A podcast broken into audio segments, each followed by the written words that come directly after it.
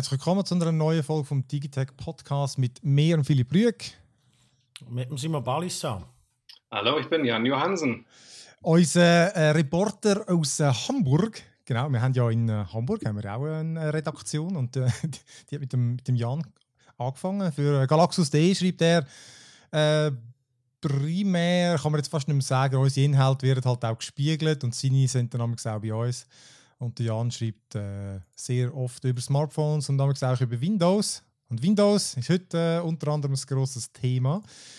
Im zweiten Teil haben wir dann noch einen Gast, und zwar den Moritz Zumbühl vom Blindflugstudio. Er ist der Gründer und wird mit uns ein über die Schwierigkeiten und den Werdegang von seinem Studio, aber auch Problem von der Schweizer Game-Szene, mangelnde Förderung und so reden. Wird sicher spannend. Ähm, hey, ich merke, die sind alle gar nicht heiser. Ist das schon wieder verflogen? Ja, bei mir ist es ich ja. gestern mit meinem... Ja, wieso sollte Jan, wieso sollte Jan heißen? Ja, aus Frost. Aus Frost. ja, ich bin da bei Fußball ziemlich emotionslos. ja, sorry. Es ist dann eher die, die, ähm, die Schadenfreude, wenn es quasi der Underdog gegen den Favoriten schafft. So, und dann...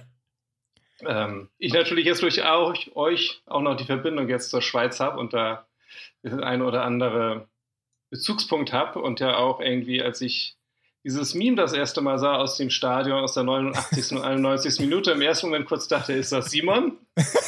ja, ich weiß. Er ist ein bisschen schlenker als ich. Der Simon wäre von Anfang an oben ohne gewesen.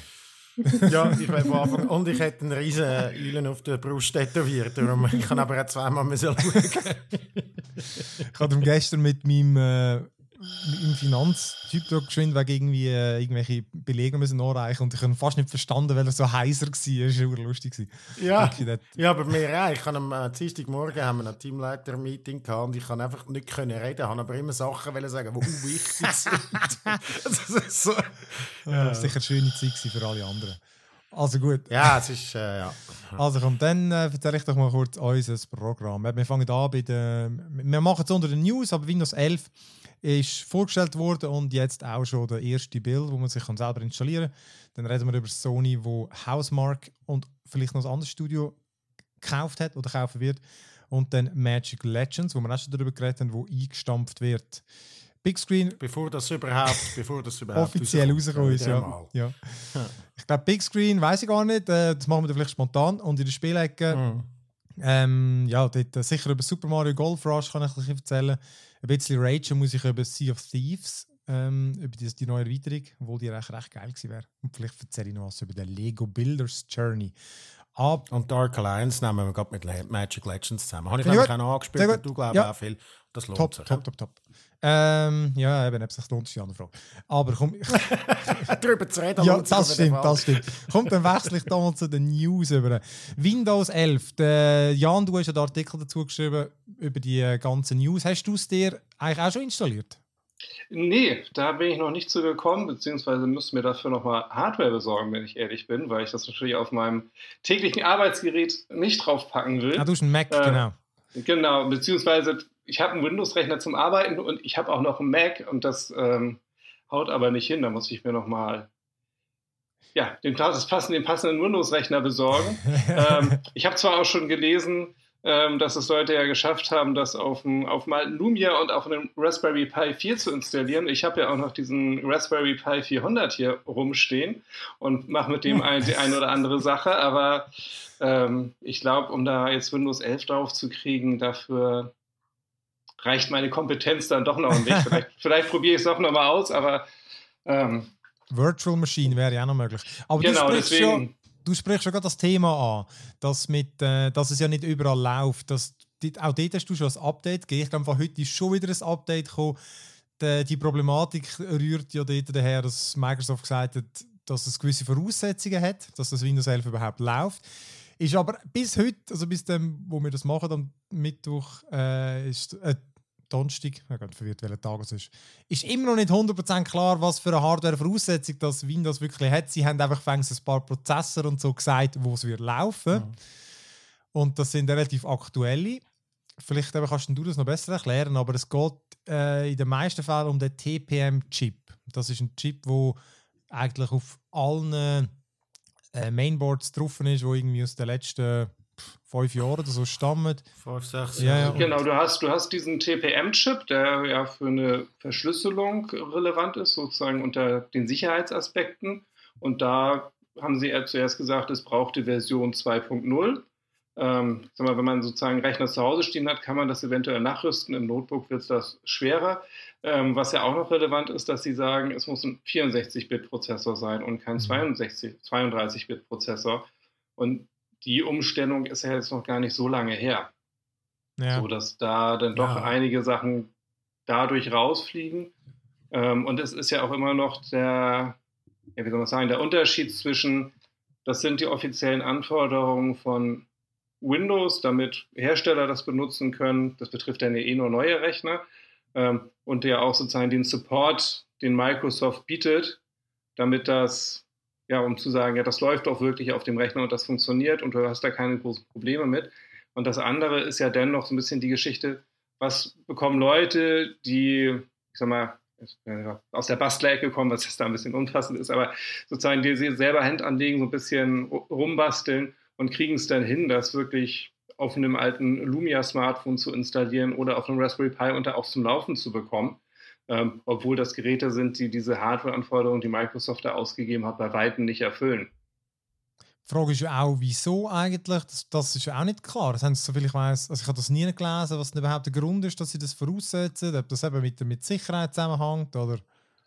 Das hängt zum einen, begründen sie das mit Sicherheit, das wäre zum Beispiel dieser TPM-Chip, ähm, und dann natürlich aber auch mit einer, ja, mit einer Verlässlichkeit, dass die Sachen vernünftig laufen, dass du, dass es stabil ist, dass es nicht zu langsam ist und dass bestimmte Sachen, ja, dass es einfach funktioniert. Da ist zum Beispiel, ähm, haben sie gesagt, 4 GB Arbeitsspeicher und 64 GB Speicherkapazität haben sie übernommen, weil das die gleichen Mindestanforderungen von Office und von Teams sind.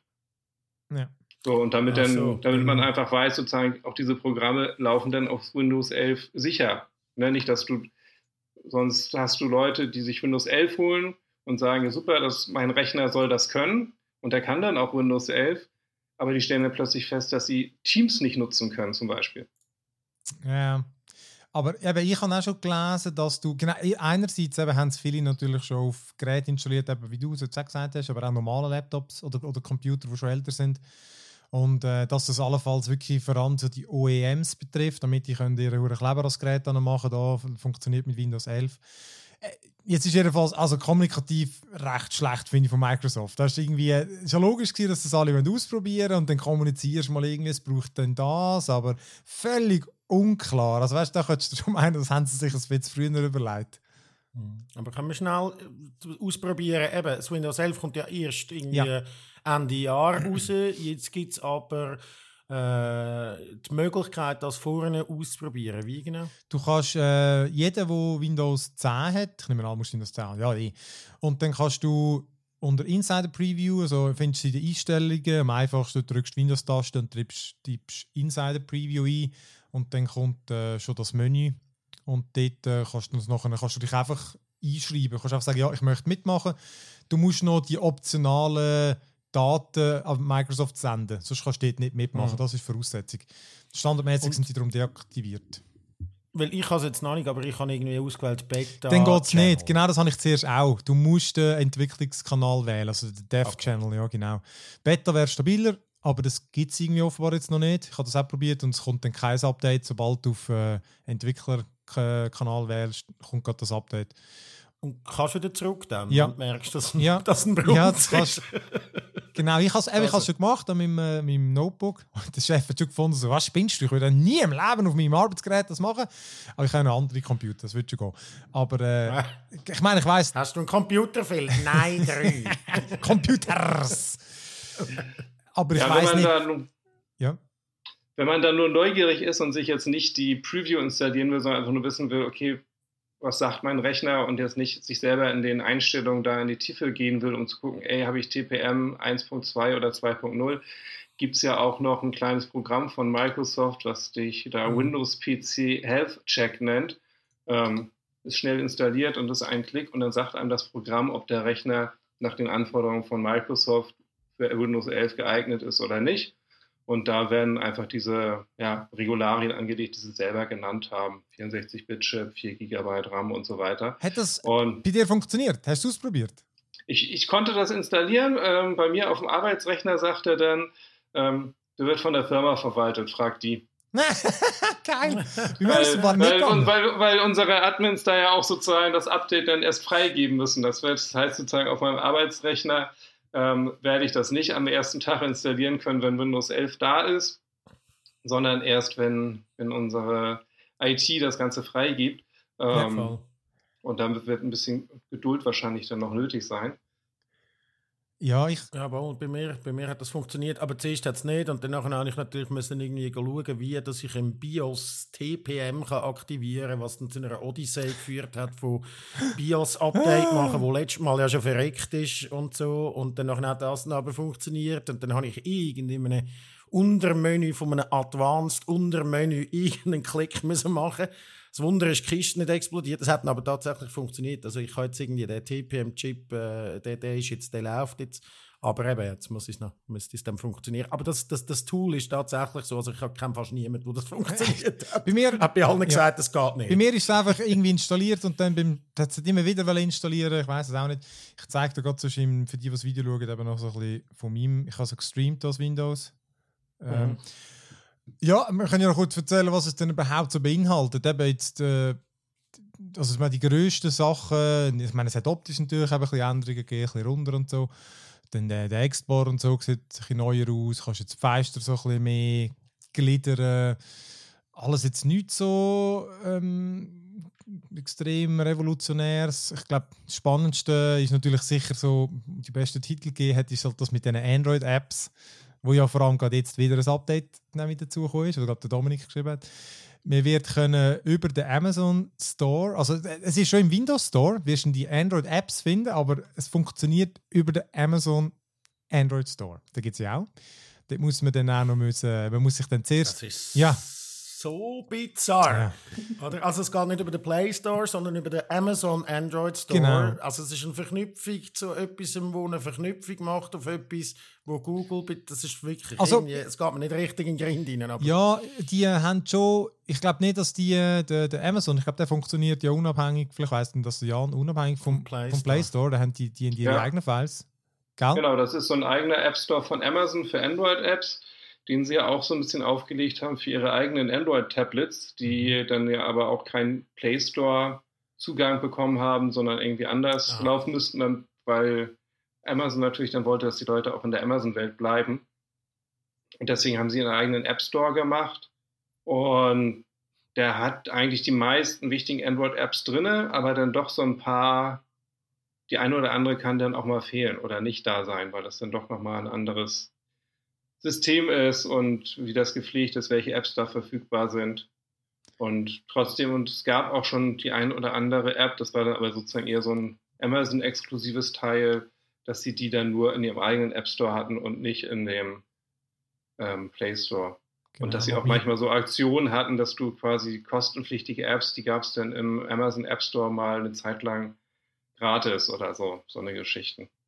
Ja, also klassisch ein bisschen go, go, go zäukeln, ein bisschen go Köder auslegen, damit man den Amazon Store auch Genau. Ja, auf jeden Fall so wird das laufen. Du musst noch so ein, ein Amazon-Login haben. Aber das ist jetzt im, im Entwicklungsding noch nicht drin, im, äh, in, der, in dieser Version. Das wird dann erst kommen. Und äh, ja, ja, ich, ich, ich weiß auch nicht. Ich, für mich tönt das auch wie bei dir, Simon. Ich finde, ah, schon, schon zwei, über zwei Verknüpfungen. Und eben jetzt hätte gerade Google noch bekannt gegeben, dass dann ab äh, Herbst oder ab August die äh, alle ihre Apps müssen äh, ein, über ein neues, ein neues Format haben. Also jeder, der das ein- jeder, der eine neue App ein- einreicht, ab dann muss äh, auf das neue, auf die neue Endung, wie heißt jetzt schon wieder?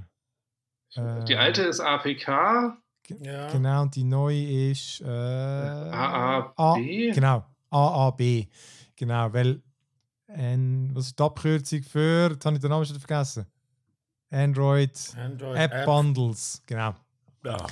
Das wird sein und dann gibt es natürlich jetzt Gerüchte, dass das einfach gerade äh, die Antwort sage von Google, weil die finden das natürlich nicht so lässig, oder? Darum läuft es vermutlich Mhm. auch nicht über Google selber. Und dass es jetzt die Antwort ist, dass das ein bisschen schwieriger wird für Amazon. Aber eben allerdings sagt der Unterschied so klein, dass, die, dass das wenig Umstellung benötigt. Also das heißt, vielleicht wechselt die dann einfach und das wird dann trotzdem drin sein. Ich weiß auch nicht, was habt denn ihr das Gefühl? Gibt es denn überhaupt Apps, wo ihr, wo ihr bräuchtet? Also weißt, findet ihr das überhaupt sinnvoll? Ich glaube, es wird da spannend, wo du Apps hast, die keine, keine oder eine schlechte Webanwendung haben. Also wenn ich zum Beispiel jetzt an Instagram denke, die ja zuerst mhm. nur eine App waren, inzwischen gibt es die ein bisschen im Netz, aber da kannst du von den Funktionen her kannst du nicht so viel machen wie in der App selber, wenn du da nur im Browser unterwegs bist. So, ja, an, an, du kannst den Browser aber als du kannst den Browser umstellen als Mobile und dann geht schon. Du kannst teilweise Sachen posten auf Instagram mit Workarounds und so, aber wenn das natürlich native geht und du einfach kannst sagen, das ist mein Insta, ich werde jetzt das Bild aufladen, äh, ist das schon spannender. Ja, so, also da gibt es so, ja. so, so, ein paar, ja, wirklich einzelne spezielle Apps, wo ich sagen kann, ja, das, dafür lohnt sich das. Und wo man vielleicht auch noch das eine oder andere Spiel, wenn man irgendwie ein Windows-Tablet hat ähm, und sich dann das eine oder andere Android-Spiel da installiert, weil es gut ist, nett ist, nicht viel kostet oder gar nichts kostet. Und das ist so das, was ich mir am ehesten vorstellen kann. Und für alles andere. Es ist schon ein bisschen nice to have, oder? Einfach. Ja. Ja, ja natürlich, aber das ist halt immer das Problem, oder? Also wenn das nicht irgendwie wirklich sensationell angebunden ist und die Entwickler das nicht auch irgendwie wirklich brauchen und du nicht dann irgendwie kannst per Drag and Drop zwischen diesen Sachen äh, Daten hin und her schieben zum Beispiel, was ich jetzt mal bezweifle, dass das geht, dann ist der, der Use Case irgendwie tatsächlich einfach wie nicht da. Ja. Also es gibt, es, ich vermisse wenig, oder nein, ich vermisse nichts eigentlich. Also vielleicht so eine, vielleicht sind es auch wieder sowas, wo man jetzt erstmal denkt, so, was soll das, wofür brauche ich das? Ähm, und vielleicht ergibt sich dann in fünf Jahren, dass man denkt, ey, das ist total sinnvoll, das hat sich so weiterentwickelt, dass man das total benutzt, ja. dass man es gar nicht mehr darauf verzichten will. Und ich hatte jetzt das Beispiel, das mir dazu einfällt, in Deutschland sind heute die UMTS-Frequenzen abgeschaltet worden, die 3G, das 3G-Netz. Wir haben jetzt nur noch das 2G-Netz und 4G, 5G hier. Und da erinnere ich mich noch an die, da sind damals im Jahr 2000 sind diese UMTS-Lizenzen mit großen Tamtam -Tam für viel Geld in Deutschland versteigert worden. Und da hieß es dann immer, ja, und damit kann man dann mit seinem Handy Videos gucken und unterwegs ins Internet und das war so damals, dass man dachte, ja, wofür brauche ich das? Was soll das? Und so. Und heute ist das alltäglich und nicht mehr wegzudenken. Und hm. so, keine Ahnung, ob das hier auch passiert oder was, was sich da noch mit diesen ganzen Android-Apps entwickelt oder ob sich Entwickler, dafür bin ich jetzt auch nicht der Entwickler oder kenne die Entwicklersicht nicht, dass man sagt, ey geil, ich brauche nur noch eine gute Android-App machen und kann mir das für Windows sparen, da noch was extra zu machen. Und das, ist, das ist schon auch etwas, was ja. könnte sein, dass man dann sagt, ja, macht einfach eine App und die skaliert dann auch direkt auf, äh, auf irgendwie 16 zu 9 Desktops und so, oder weißt, das ist ja halt dann, das ist ja meistens das grosse Problem. Ja, aber ja. ja ich und ich weiß auch nicht, was, was Microsoft vielleicht noch mit ihrem Surface Duo, mit ihrem Android-Smartphone vorhaben. So, das ist ja, haben sie gemacht, sieht schick aus, ähm, hat auch so einen, seinen Reiz, aber ist jetzt nicht der Verkaufsschlager bisher geworden. Ja. Nein, das ist Prototyp. Äh, das ist wirklich ein Prototyp, wo einfach, äh, wo kannst kaufen, aber das ist tatsächlich wahr. Wo und, alle begeistert sind von wie, wie brillant die Idee ist, aber äh, das braucht noch zwei, drei Ausgaben, bis dann das wirklich Voll. kommt und vielleicht tun sich wirklich auf das vorbereitet. Ja, das stimmt. So, dass da ja. sozusagen das irgendwann eine, eine Verbindung und eine Schnittmenge zwischen dem. Windows-Rechner und diesem Smartphone gibt und das über Android auch irgendwie zusammenwächst oder du vielleicht auch als Nutzer dadurch dann einfach eine, eine, Nutzungs-, eine Nutzungsumgebung hast und dich nicht umstellen musst von diesem Android-Smartphone auf deinen Rechner. Das ist eh gerade ein guter Punkt. Das finde ich nämlich das erste Mal, wenn du das Windows ja startest, das, eben mit, mit hat ja jetzt die zentrierte Taskliste und die ganzen Menüs und Bedienung, alles ist sich reduziert, entschlackt ähm, wirkt sehr wie, wie ein Mobile-Browser, also eine Mobile-Version, weißt, wie man es vom Chromebook kennt oder eben auch ein bisschen vom iPad und so. Da, da, da merkst du schon, da sind äh, vom reinen, es wirkt ein bisschen weniger wie ein Desktop. Also, äh, nein, das kann man auch nicht sagen. Es ist nicht, sonst kommen wieder so Windows 8 Albträume. Aber es ist doch irgendwie, das Startmenü ist jetzt nicht mehr so, so zugemüllt mit Live-Tiles und so, sondern es ist jetzt wirklich, ja, du hast einfach deine Anwendungen dort und kannst deine, all deine Anwendungen anschauen, kannst dich pinnen.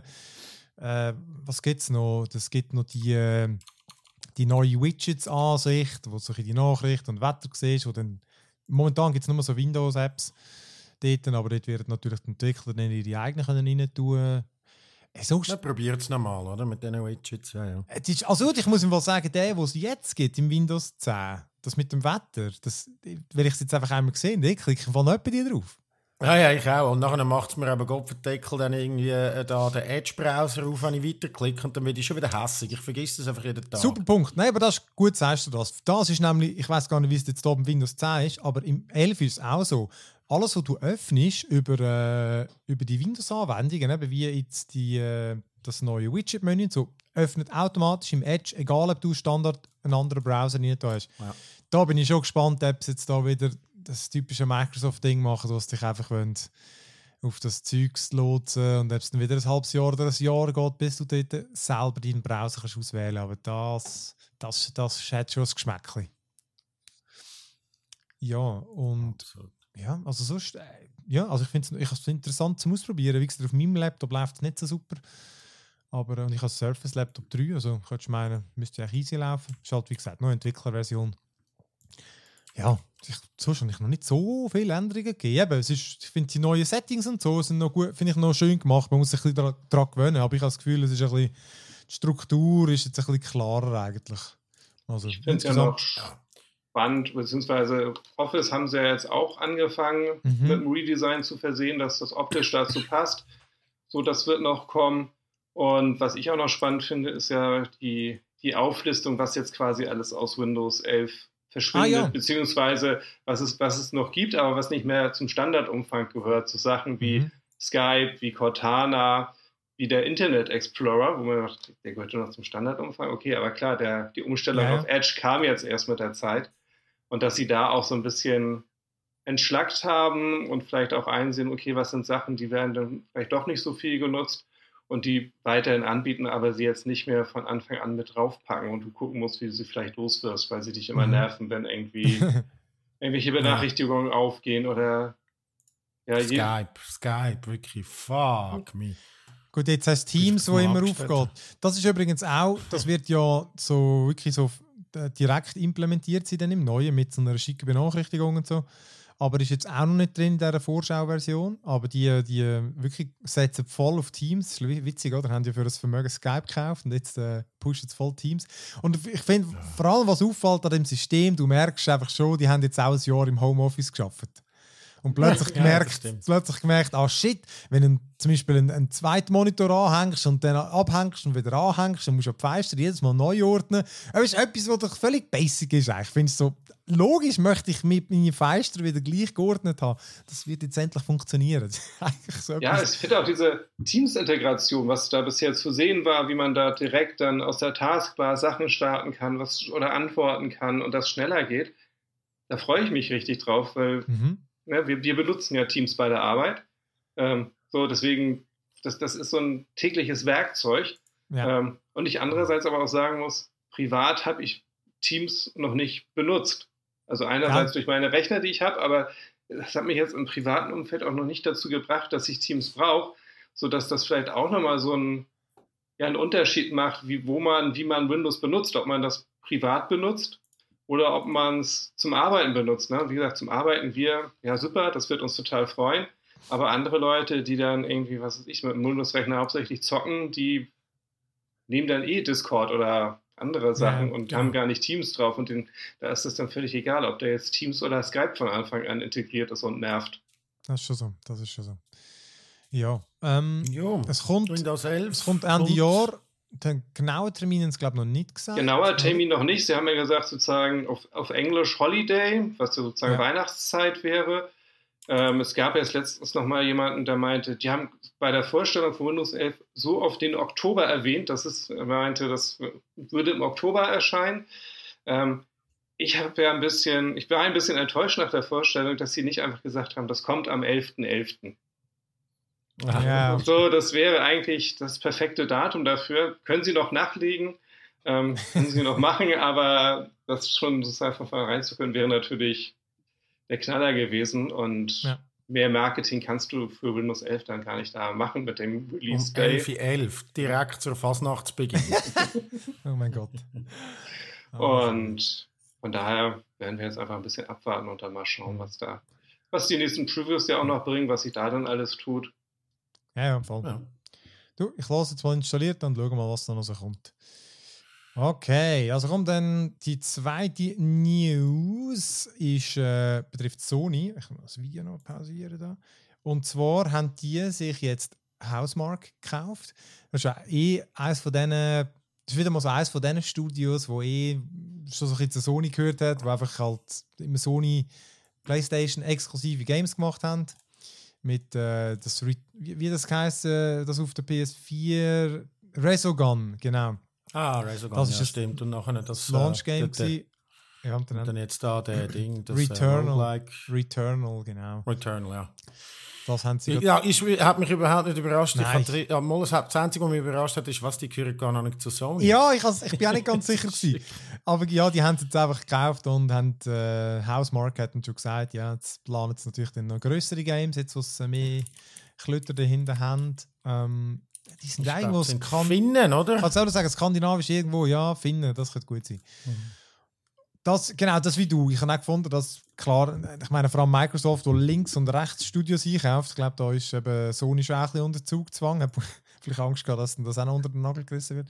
Aber genau das andere ist, Sony hat zuerst, wo sie den, den Tweet rausgelassen haben für die, äh, für die Übernahme, haben sie das Bild von Bluepoint aber drin gehabt. Bluepoint ist auch so ein bisschen ein äh, Sony-nächstes Studio. Die haben, das letzte ist Demon's Souls, das das Remaster vom... Hä? Ja, Es, mal, das ja ist es ist mehr Remaster. ja. ja, ja. Oder Und Shadow of the Colossus, Colossus. haben die, glaube ich, auch Ja, gemacht, oder? genau. Und ja, die Und, äh, werden äh, wohl dann die nächsten sein. Ja, wäre sicher. Ich meine, das ist ja, das ist ja, macht ja dann vielleicht das Sinn. Die werden aber wahrscheinlich ja dann nicht, also die wird, das sind, das ist denen ihr Game, alte Games nehmen, den, den, den, den, Kern rausschälen und dann noch eine neue Grafik drüber legen und das mm, können sie und machen sie sehr gut. Ich habe gut, ich habe Demon's Souls nicht gespielt, aber Shadow of the Colossus habe ich, und Ico habe ich, habe ich beide dann nochmal gezockt und muss sagen, das ist top. Ja. Ja. wirklich top gemacht, gewesen, wie sie das können. Ähm, und ja, ist jetzt dann auch keine Überraschung, wenn es die auch noch aufkaufen. Ja, ja, voll. ja, jetzt sowieso nicht mehr. Ja, nein, aber ich glaube, Ja. die müssen auch wirklich auch ein bisschen. Also jetzt, wo, wo halt äh, Microsoft auch gesagt hat mit diesen Bethesda-Sachen, da wird wirklich da wird einiges exklusiv sein, wenn nicht alles. Ich glaube, da Ja, muss das Sony haben wir halt gewusst, das ja. haben wir vorausgesagt. Ja, ja. Da, ist halt, da müssen sie jetzt auch, ein bisschen- auch mal ein bisschen liefern. Und ich glaube, da musst du die sicheren Sachen haben, die du jetzt vermutlich mal so ein bisschen, okay, die nimmst du jetzt ein bisschen näher zu dir ran, da, nicht, dass dann die auch noch Mhm. weglaufen. Ja, genau. Okay, und Dann dann, kannst du auch nochmal so den, zumindest so ein bisschen den Bogen zurück zu Windows 11 wieder spannen, wenn man jetzt immer Sony und Microsoft da als Konkurrenten sieht. Weil zu Windows 11, die haben natürlich auch sozusagen die Xbox oder mehr Gaming und Xbox-Integration und auch das Xbox ähm, Cloud Gaming. Doch, heißt Mhm. es doch, ne? ähm, dass du ja wirklich dann die ganzen Konsolenspiele auch auf den Windows-Rechner mit Windows 11 ziemlich unkompliziert spielen kannst. Ist Ja. natürlich auch was, was Sony da auch nochmal wahrscheinlich mehr unter Druck setzt oder dazu verleitet, sich da so ein paar Sachen zu sichern. Ja, Absolut, das ist genau das, weil bei, bei, du brauchst gar keine Xbox, also die Xbox brauchst du nicht mehr. Wenn, wenn ich einen PC da habe, ich muss, es gibt keinen Grund mehr für mich, eine Xbox zu kaufen. es gibt uh, wenig Ausnahmen, ja. Und Also es gibt eigentlich fast, es kann fast, Ja. es gibt ein paar Ausnahmen, gibt's bestimmt, aber ich kann alle Games auf meinem Gaming-PC Day One von Microsoft spielen, die Exklusivtitel und das ist noch in geiler Grafik oder in dem, in der Grafik, die ich will, also sprich, äh, will ich mehr Frames per Second oder so, also das ist ja, ne. und dann muss Sony sich irgendwie die Exklusivität wieder zurückholen. Haben sie schon, also, Also- sind schon viele Exklusivtitel. Ja, aber ich glaube, die haben auch gemerkt, dass der PC jetzt eben doch wieder wichtiger wird. Ich meine, der ist ja wirklich Mhm. lang verschmäht worden von, also die Konsolen machen ihr eigenes Ding. Und jetzt, wo sie eben Days Gone auch ihre wirklich Playstation-Exklusive plötzlich auf den PC bringen. Das ist, das ist spannend, ja. Ja, das wird schon spannend, ja. Ah, dort, was ich noch gar nicht gesagt habe, das Auto-HDR, das finde ich natürlich noch geil. Die Xbox kann das ja auch schon, die neu. Dass sie Games, die kein HDR haben, bekommen automatisch HDR, so nachgerüstet. Und das, äh, das Feature kommt auch mit Windows 11. Das finde ich noch geil. Das, ich, das, das ist cool. Haben sie, glaube mit Skyrim kurz gezeigt. Hat so nicht so spektakulär ausgesehen. Ich kann es nicht mehr hören. Kann nicht. Ja, nein. Komm, äh, Magic Legends haben wir da noch. Das äh, ist auch spannend. Wir haben beide die, die, die, die was ist es, das Preview oder so gespielt vor ein paar Monaten. Ja. Jetzt wird schon eingestampft.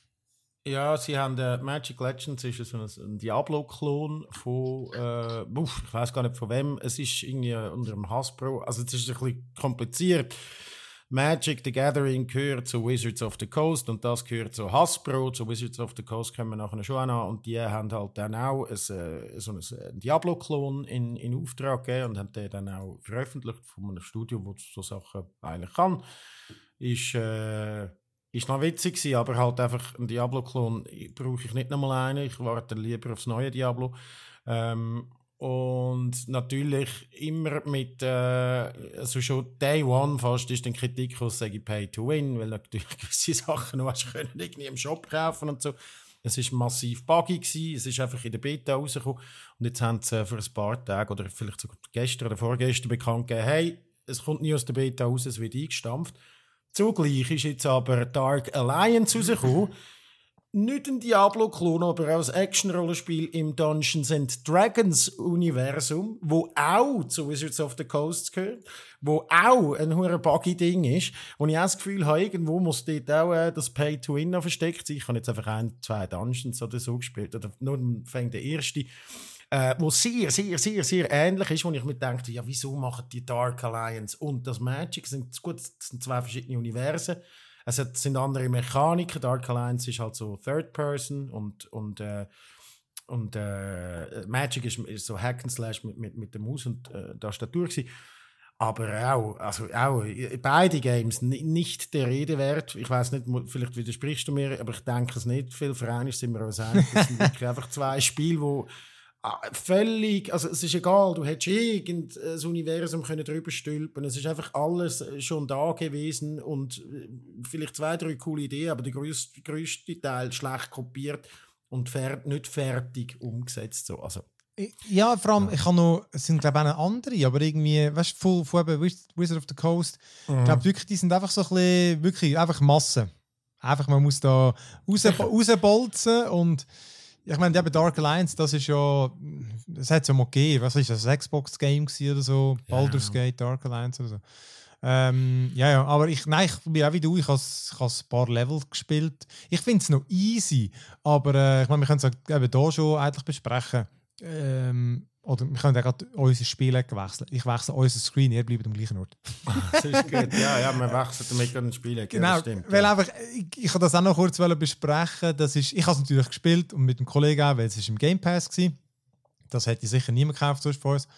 Sieht, äh, ich finde es rein grafisch eigentlich noch geil. Es ist so ein ah, ja. Koop ähm, Fantasy-Game. du kannst fast vier verschiedene Figuren wählen. Ich habe da elf. Ja, aber pre-made ja. äh, Figuren. Also es hat nicht, also ja, so ein bisschen wie Diablo oder so. Du hast halt dann deinen Barbar und deinen nicht mal einen Spellcaster hast im Moment. Ja, also, es ist so ein bisschen, und dann und, und bäschst dich durch die Levels, durch äh, möglichst irgendwelche Goblins runter, wo, wo manchmal KI komplett aussetzt und sie einfach nur stehen bleiben. Äh, aber weißt, rein sonst, ich finde, mit meinem Elf ist so ein Schurke, das prätscht schon noch recht rein. Aber es ist so ja, ja, aber unglaublich. Ist wieder, manchmal, manchmal hat es mega Umf, manchmal überhaupt nicht. Ich habe den sich mit dem Hammer genommen und manchmal denkst du, yes, geil, fliegen alle weg. Du machst genau das Gleiche und irgendein Soundeffekt spielt nicht ab, weil es buggy ist und es macht einfach so puff. Aber buggy, buggy ist mega. Wir sind nachher schlussendlich, ich habe den einen Dungeon dann ein zweites Mal gemacht mit meinem Kollegen und dann sind wir einfach, wir haben nur, ich bin einfach irgendwo in der Luft ein bisschen geschwebt dann wieder ein runtergehauen, dann ist er yeah. zu nahe zu mir angekommen, hat es auch reingesogen, wir sind einfach nicht rausgekommen. Und der Witz an diesem Game ist, das ist ja ein Loot-Game, aber du kommst den Loot du kommst schon über, aber du kannst ihn erst Ende von der Runde ausrüsten. Dabei. Und ja, aber das, das ist das Gleiche bei Anthem. Ich komme wieder zu Anthem zurück. Das war bei Anthem auch so gewesen, und das hat mir am meisten geschliffen und das, und das ist da wieder das Gleiche. Ja. Du siehst zwar wenigstens, was du dann am Schluss bekommst, ja, ja. aber du kannst nicht gerade irgendwie den geilen, fetten Helm anziehen und die Rüstungen sehen ja dann auch gar nicht mal so geil aus. Ja, also gut, vielleicht ist es in einem Higher-Level schon, aber ja, absolut äh, weirde Mechanikentscheid und so findest du, ja, das ist nicht fun. So. Es, es ist es, ich finde, es, es hätte immer in einer, in einer Early Access müssen rauskommen das wäre völlig okay gewesen. Weil wir haben es eben das zweite gegamed und dann ist es schon viel geiler. Du kannst also Kombos machen miteinander und ich finde eben, dann, mhm. es spielt sich geil. Coop ist immer lustig, aber äh, was mir wirklich am meisten aufgefallen ist, ist, dass das Kampfsystem ist so weird. Es fühlt sich so, du fühlst dich wie so so langsam an. So, es ist so gehemmt. Weißt du, das hat offenbar auch mit den Servern zu tun, die mega laggy sind und weil die irgendwie sich entschieden haben, dass nachher die Inputs zwischen den Server geschickt werden mhm. und irgendwie dort ausgeführt werden und nicht bei dir. Also das ist, das habe ich mal irgendwo gelesen, okay. aber ich bin mir nicht ganz sicher. Ich jetzt bei mir ist es auch so vorgekommen, aber nicht immer. Und das will schon darauf hinweisen, dass der Netcode irgendwie oder die Server halt irgendwie langsam sind. Oder? Sehr zäh. Es hat sich sehr zäh angefühlt, ja. sodass du manchmal musst du wirklich, wenn du dreimal drückst, hast du das Gefühl, jetzt kommen genau die, egal was du dazwischen drückst. Es gibt ja Games, die das machen, aber du das wirklich so sperrig. Ja. ja, ja, nein, eben, das ist, äh, ich, ich, Dark Alliance. Ist ein, Dark Alliance ist äh, keine Empfehlung. Ihr könnt es aber, wenn ihr den Game Pass habt, gerne mal runterladen. Das sieht schön aus. Es, ja, ja, die Welt ist cool und so. Mein Kollege, äh, kann ich das, finde ich, kann man das noch empfehlen, ähm, würde aber garantiert mhm. noch ein paar Updates abwarten. Ja, vielleicht äh, ist es in einem Jahr zweimal etwas, das könnte schon sein. Aber ich mhm. meine, im Moment, eben, ich wenn ich, ich komme gerade aus Deep Rock Galactic mit ja, den Kollegen. Alles das besser. ist wie so kein Vergleich. So. Ja, der, der Jan kann es ja auch auf seinem über Cloud Gaming, kannst du auf deinem Mac mal probieren. ich habe ja, ähm, ja das erste Mal Stadia ausprobiert und war doch recht angetan, wie gut das doch läuft. So, ich finde das Stadia läuft, läuft einfach ein bisschen besser, finde ich, als Xbox Cloud Gaming. Einmal bei mir. Und, aber sonst, ich musste nur gerade daran denken, wo ihr über Magic und so geredet habt, wo ich dachte, die hätten bei den Karten bleiben sollen, also bei den richtigen Karten. ja, ja. So, das, das hat damals, es ist bei mir ewig her, dass ich das gespielt habe, das hat damals Spaß gemacht. Ähm, und ich weiß, es kam irgendwann mal ein Magic-Spiel für, für Android raus. Und das war auch, es war langweilig. Beziehungsweise es ja, zog ja. sich, weil die, es waren immer, wenn du eine Karte ausgespielt hast, das war immer die gleiche Animation und sie hat ewig gedauert. So, und dadurch war das irgendwie nicht das spielbar.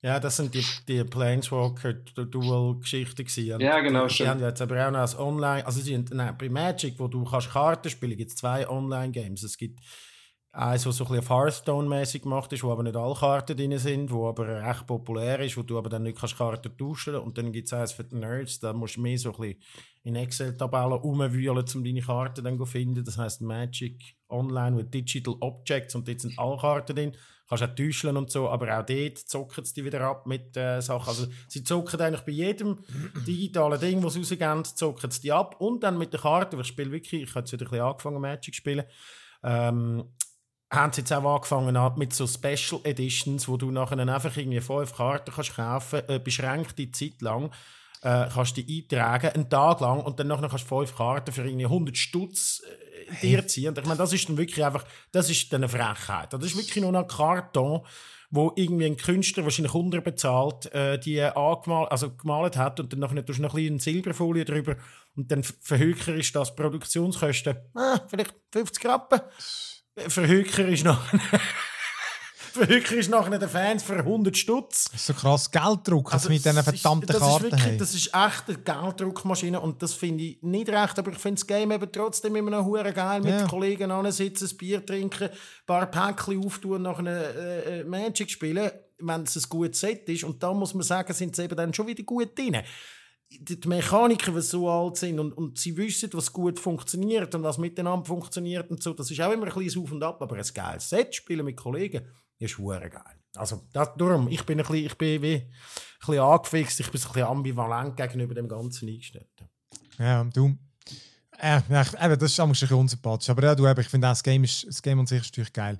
Äh, eben das andere, was ich noch habe, wo ich zuerst gelobt habe, ich, ich habe höchst und tiefs gehabt. Sea of ja. Thieves, der äh, Pirates Life, ist so die Erweiterung, die jetzt gekommen ist, mit Season 3, gratis für alle natürlich, die es haben. Und dort ist eben so der Crossover mit Pirates of the Caribbean. Und das sind dann so fünf Tall Tales, so wirklich so grosse Questreihen, die du auch alleine spielen kannst. Hatten die erst mal durchgemacht geht mit Checkpoints und eben die kommt die, die ganzen Quests sind wirklich einfach nur geil. Also so coole Location und äh, erzählt eine, eine lässige Geschichte. Jetzt nicht irgendwie weltbewegend, aber ist doch mal irgendwie, tauchst mal ab zu irgendeinem Schiff und dann mit dem Kompass vom Jack Sparrow oder den Weg weisen. Es ist wirklich witzig mit, mit Krakenfights und so. Ich habe dann, äh, weil die gehen schon so zwei Stunden und Sea of Thieves ist halt eher ein langsames Game, du musst immer noch irgendwo hinsegeln und so. Dann habe ich die eine Quest, äh, habe ich dann mal in der Hälfte, und ich war halt oben um 10 Uhr, habe aufgehört, am nächsten Tag wieder angefangen. Dann äh, musst du wieder auf dein Schiff, dort kannst du die Quest wieder anfangen, dann kommst du die Items wieder über und dann musst du halt wieder dorthin segeln. Für das hast du mal eine Viertelstunde, vielleicht eine halbe Stunde, wenn der Wind scheiße ist. Und dann dort musst du abtauchen. Da bin ich dann alles abgetaucht. Dann sind aber gerade noch zufällig ein paar andere Piraten gewesen, weil nicht alles von dieser Quest ist instanziert. Und dann ja, sonst bekämpft man sich ja auch immer da. Ich das Gefühl gehabt, wir haben ja alle nichts. Aber hey, natürlich haben sie mich dann gerade irgendwie abgeknallt und dann, mhm. hey, dann bist du wieder zurück und dann, genau, mein Schiff ist, glaube noch, hat noch Leck geschlagen und ich habe gefunden, ich flieg's doch nicht, ich tauche ja eh da runter. Aber weil es natürlich dann kaputt war, hat es mich nicht gespawnt wieder auf dem Schiff und dann bin ich wieder am Strand gewesen, habe ich wieder hin müssen, wieder müssen abtauchen, dann haben sie mich nochmal umgelassen, Spiele nochmal machen. Und dann nachher bin ich aber irgendwie nicht reingekommen, weil ich das Zeugs nicht gefunden habe. Und Jedenfalls habe ich sie dann endlich fertig geschafft. Da der Boss dort. Bin irgendwie rausgeschwommen und dann gemerkt, hä, irgendwie, die Quest ist nicht fertig. Im Internet das Let's Play geschaut und dann gesehen, ich hätte irgendwie, du, du bist ja unter Wasser in einer Höhle und das wechselt immer ab. Da ist irgendwie Luft drin und da ist wieder Wasser und dann musst du so eine Wassertüre abschiessen, damit du durch kannst tauchen und so. Ich bin dann irgendwo so einem One-Way-Ding Ich bin irgendwo raus und habe nicht mehr zurück können. Und dann einfach gemerkt, ich hätte dort 20 Meter ums Eck noch müssen irgendwie drei Statuen verschiessen. Aber ich bin nicht mehr zurückgekommen. Und dann einfach so, also, ja. Buggy. Äh, ich weiß nicht, ob ihr das nicht daran gedacht habt, dass man dort dann einfach kann vorbeischwimmen kann, weil ich meine, ich habe die schon gesehen, die Figuren. Und aber ich habe nicht gefunden, ich muss sie jetzt abschiessen. Bin einfach weitergegangen und dann am Schluss wie ein Dödel dort gestanden und nicht mehr zurück können. Jetzt haben sie es mittlerweile gepatcht und äh, jetzt kannst du, es hat immer so Statuen unter Wasser und du musst dann zu so einer hin und dort steht ein Resume Checkpoint. Hey, ich schlussendlich irgendwie doppelt so lang für die hure Quest rein, aber äh, äh, dabei wäre es ja eigentlich nur geil, weißt du, es ist einfach du weißt einfach oft nicht so genau, was machen und sonst, das ist noch schade, sonst finde ich Sea of Thieves wirklich geil, aber ja. Yeah. Anyhow, ähm, mein letztes Super Mario Golf Rush ist für die Switch rausgekommen, habe ich noch gespielt. Ist so ein bisschen wie, kennt ihr es? Wie hat es Tennis geheißen, das letzte? Das hat doch Tennis Rush oder so etwas geheißen. Mm, Irgendwie, aber, aber auch, es hat auch vor einem Jahr, zwei so ein Super Mario Tennis gegeben. Habe ich noch recht geil gefunden. Auch die Kampagne habe ich eigentlich noch witzig gefunden dort. So Duell ja, die sind, die sind natürlich immer witzig, vor allem wenn du mit Kollegen spielst. Das ist immer der Witz an denen. Also, ja, ja. Du genau, sprichst das Richtige an. Aber im letzten habe ich die Kampagne witzig gefunden. Die, mhm. die ist kurzweilig, aber doch noch coole Bossfights. Da ist die Kampagne komplett verpfüchst. Also ich finde sie voll langweilig. Du, du bist irgend so ein, so ein Dummdödel, irgend so ein Mii, musst halt wählen. Du lebst in so einem komischen Golfcampus mit anderen äh, Super Mario, aber nur so diesen Super Mario B-Klasse-Figuren, also natürlich nicht ein Mario selber und so. Wohnst dem, der wohnt vermutlich in einer Villa, seinem Schloss hinten dran. Und du golfst einfach ein bisschen mit denen. Und es ist überhaupt nicht vom, das ist eine mega langweilige Kampagne. Es gibt einfach gar nichts Spannendes. Und vor allem, wenn du so Golf-Story mal gespielt hast, so ein Pixel-Game, großartig. Das, hat, das ist ja, ein großartiges Golf-Game. Ja. Darum, da, Kampagne für, für nichts, erklärt er einfach die Golfmechanik. Und, aber auch die, die, ja, ja, es ist easy. Ich, also, ich, ich finde eigentlich so Golf-Games noch geil, aber das, ich finde es ein bisschen langweilig, wirklich. Und das ist wirklich darum, wie es Simon sagt, ja, ja, mit Kollegen ist es witzig. Ähm, allein ist ein Scheißdreck.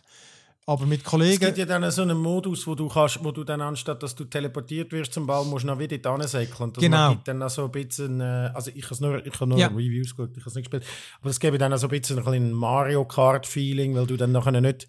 Nur die sind musst halt einfach dann zu deinem Ball säckeln und so. Und das erinnert mich letztes Mal an Play Golf with Your Friends an der LAN gespielt. Ja. Das, das ist auch uh, verreckt lustig. Aber genau, das ist, äh, das ist ein Schade, wenn, äh, gut, äh, die Frage ist, muss man die Kampagne spielen oder Nein. ist es einfach ein geiles Game, wenn du äh, Kollegen die hast an einem Screen, oder? Ich finde aber auch da nicht so geil. Also, wenn ich has, ja. jetzt nur, oh, ich habe eigentlich online gespielt und sonst nur mit Bots, um mal schauen, wie es ist. Das, es heißt äh, Speed Golf, ich weiß es gar nicht, aber du startest oh, alle zusammen. Golf, ja, ja. ja, ja, alle starten zusammen, schiessest den Ball und dann rennst den Ball noch, oder? Ich finde, das hat im Fall den Nachteil, dass du nicht siehst, die schöne Ansicht, wo dein Ball hinfliegt. Das gehört ja eigentlich im Golf dazu. Du schiessest ihn und rennst gerade los. Du siehst gar nicht, wie er landet. Selbst wenn Ja, er ja. reingeht.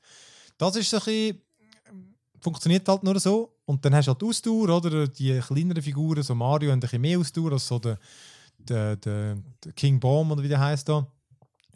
Und- Boomp. Boom vermutlich, ja. Und dann haben alle noch so Special Moves, oder? Der Mario kann so rumgumpen und dann kann sich äh, mit seinem Stern, dann kann er durch alle durchsäckeln, wie man es halt kennt, und ist schneller. Ähm, und dann, ja, du hast deine verschiedenen Schläger und so. Aber eben Speed Golf ist noch witzig und dann der, der nachher in die zweite Runde startet, nachher so der, der als erstes gelocht hat, also der, der am schnellsten, die wenigsten Schläge, am schnellsten den Ball eingelocht hat, der kommt als letztes dran beim Schlagen nachher. Der hat dann wie so einen äh, 15-Sekunden-Timer, während die anderen schon können schlagen Ja, Handicap halt, oder? ja, ja, genau. Und dann kannst du den anderen möbeln, das ist noch witzig. Und dann gibt es noch den Battle-Modus, oder wie der heisst. Dort bist du wie so auf, in Arenen, weißt du, wo so auf dem Ah, Boden ja, runterfliegt, genau. Bomben und so. Aber der ist einfach schon sehr chaotisch. Also der ist mal noch so witzig, aber insgesamt sehr chaotisch. Ich muss sagen, ich finde das ganze Package so ein bisschen, weiß auch nicht, ein bisschen enttäuschend. Das ist so ein bisschen, hey, also ein bisschen Larifari. Du weißt einfach, ja, jeder, der das, ähm, die kauft, der kauft wegen Multiplayer, der will etwas Neues Multiplayer mit Mario, zieht immer ein bisschen. Aber ein sehr dürftiges Paket, finde ich. Also einfach inhaltlich schwach und ideenmäßig schwach, nichts wirklich Neues. Ist einfach, es ist einfach easy. Wenn du ein Golf-Game suchst mit Multiplayer und Mario-Welt geil findest, ja, ja, dann ist das easy. Aber vermutlich das, was du gesagt hast, Golf with Friends, tausendmal geiler. Sehr gut. Ja. Dann haben wir jetzt doch äh, tatsächlich den ersten Teil glaub, abgeschlossen, oder Phil? Ja. Und gehen nachher zu unserem Gast über. Jan, danke vielmals. Bist du dabei gewesen, das erste Mal? Eine Premiere? Sehr gerne, hat Spaß gemacht.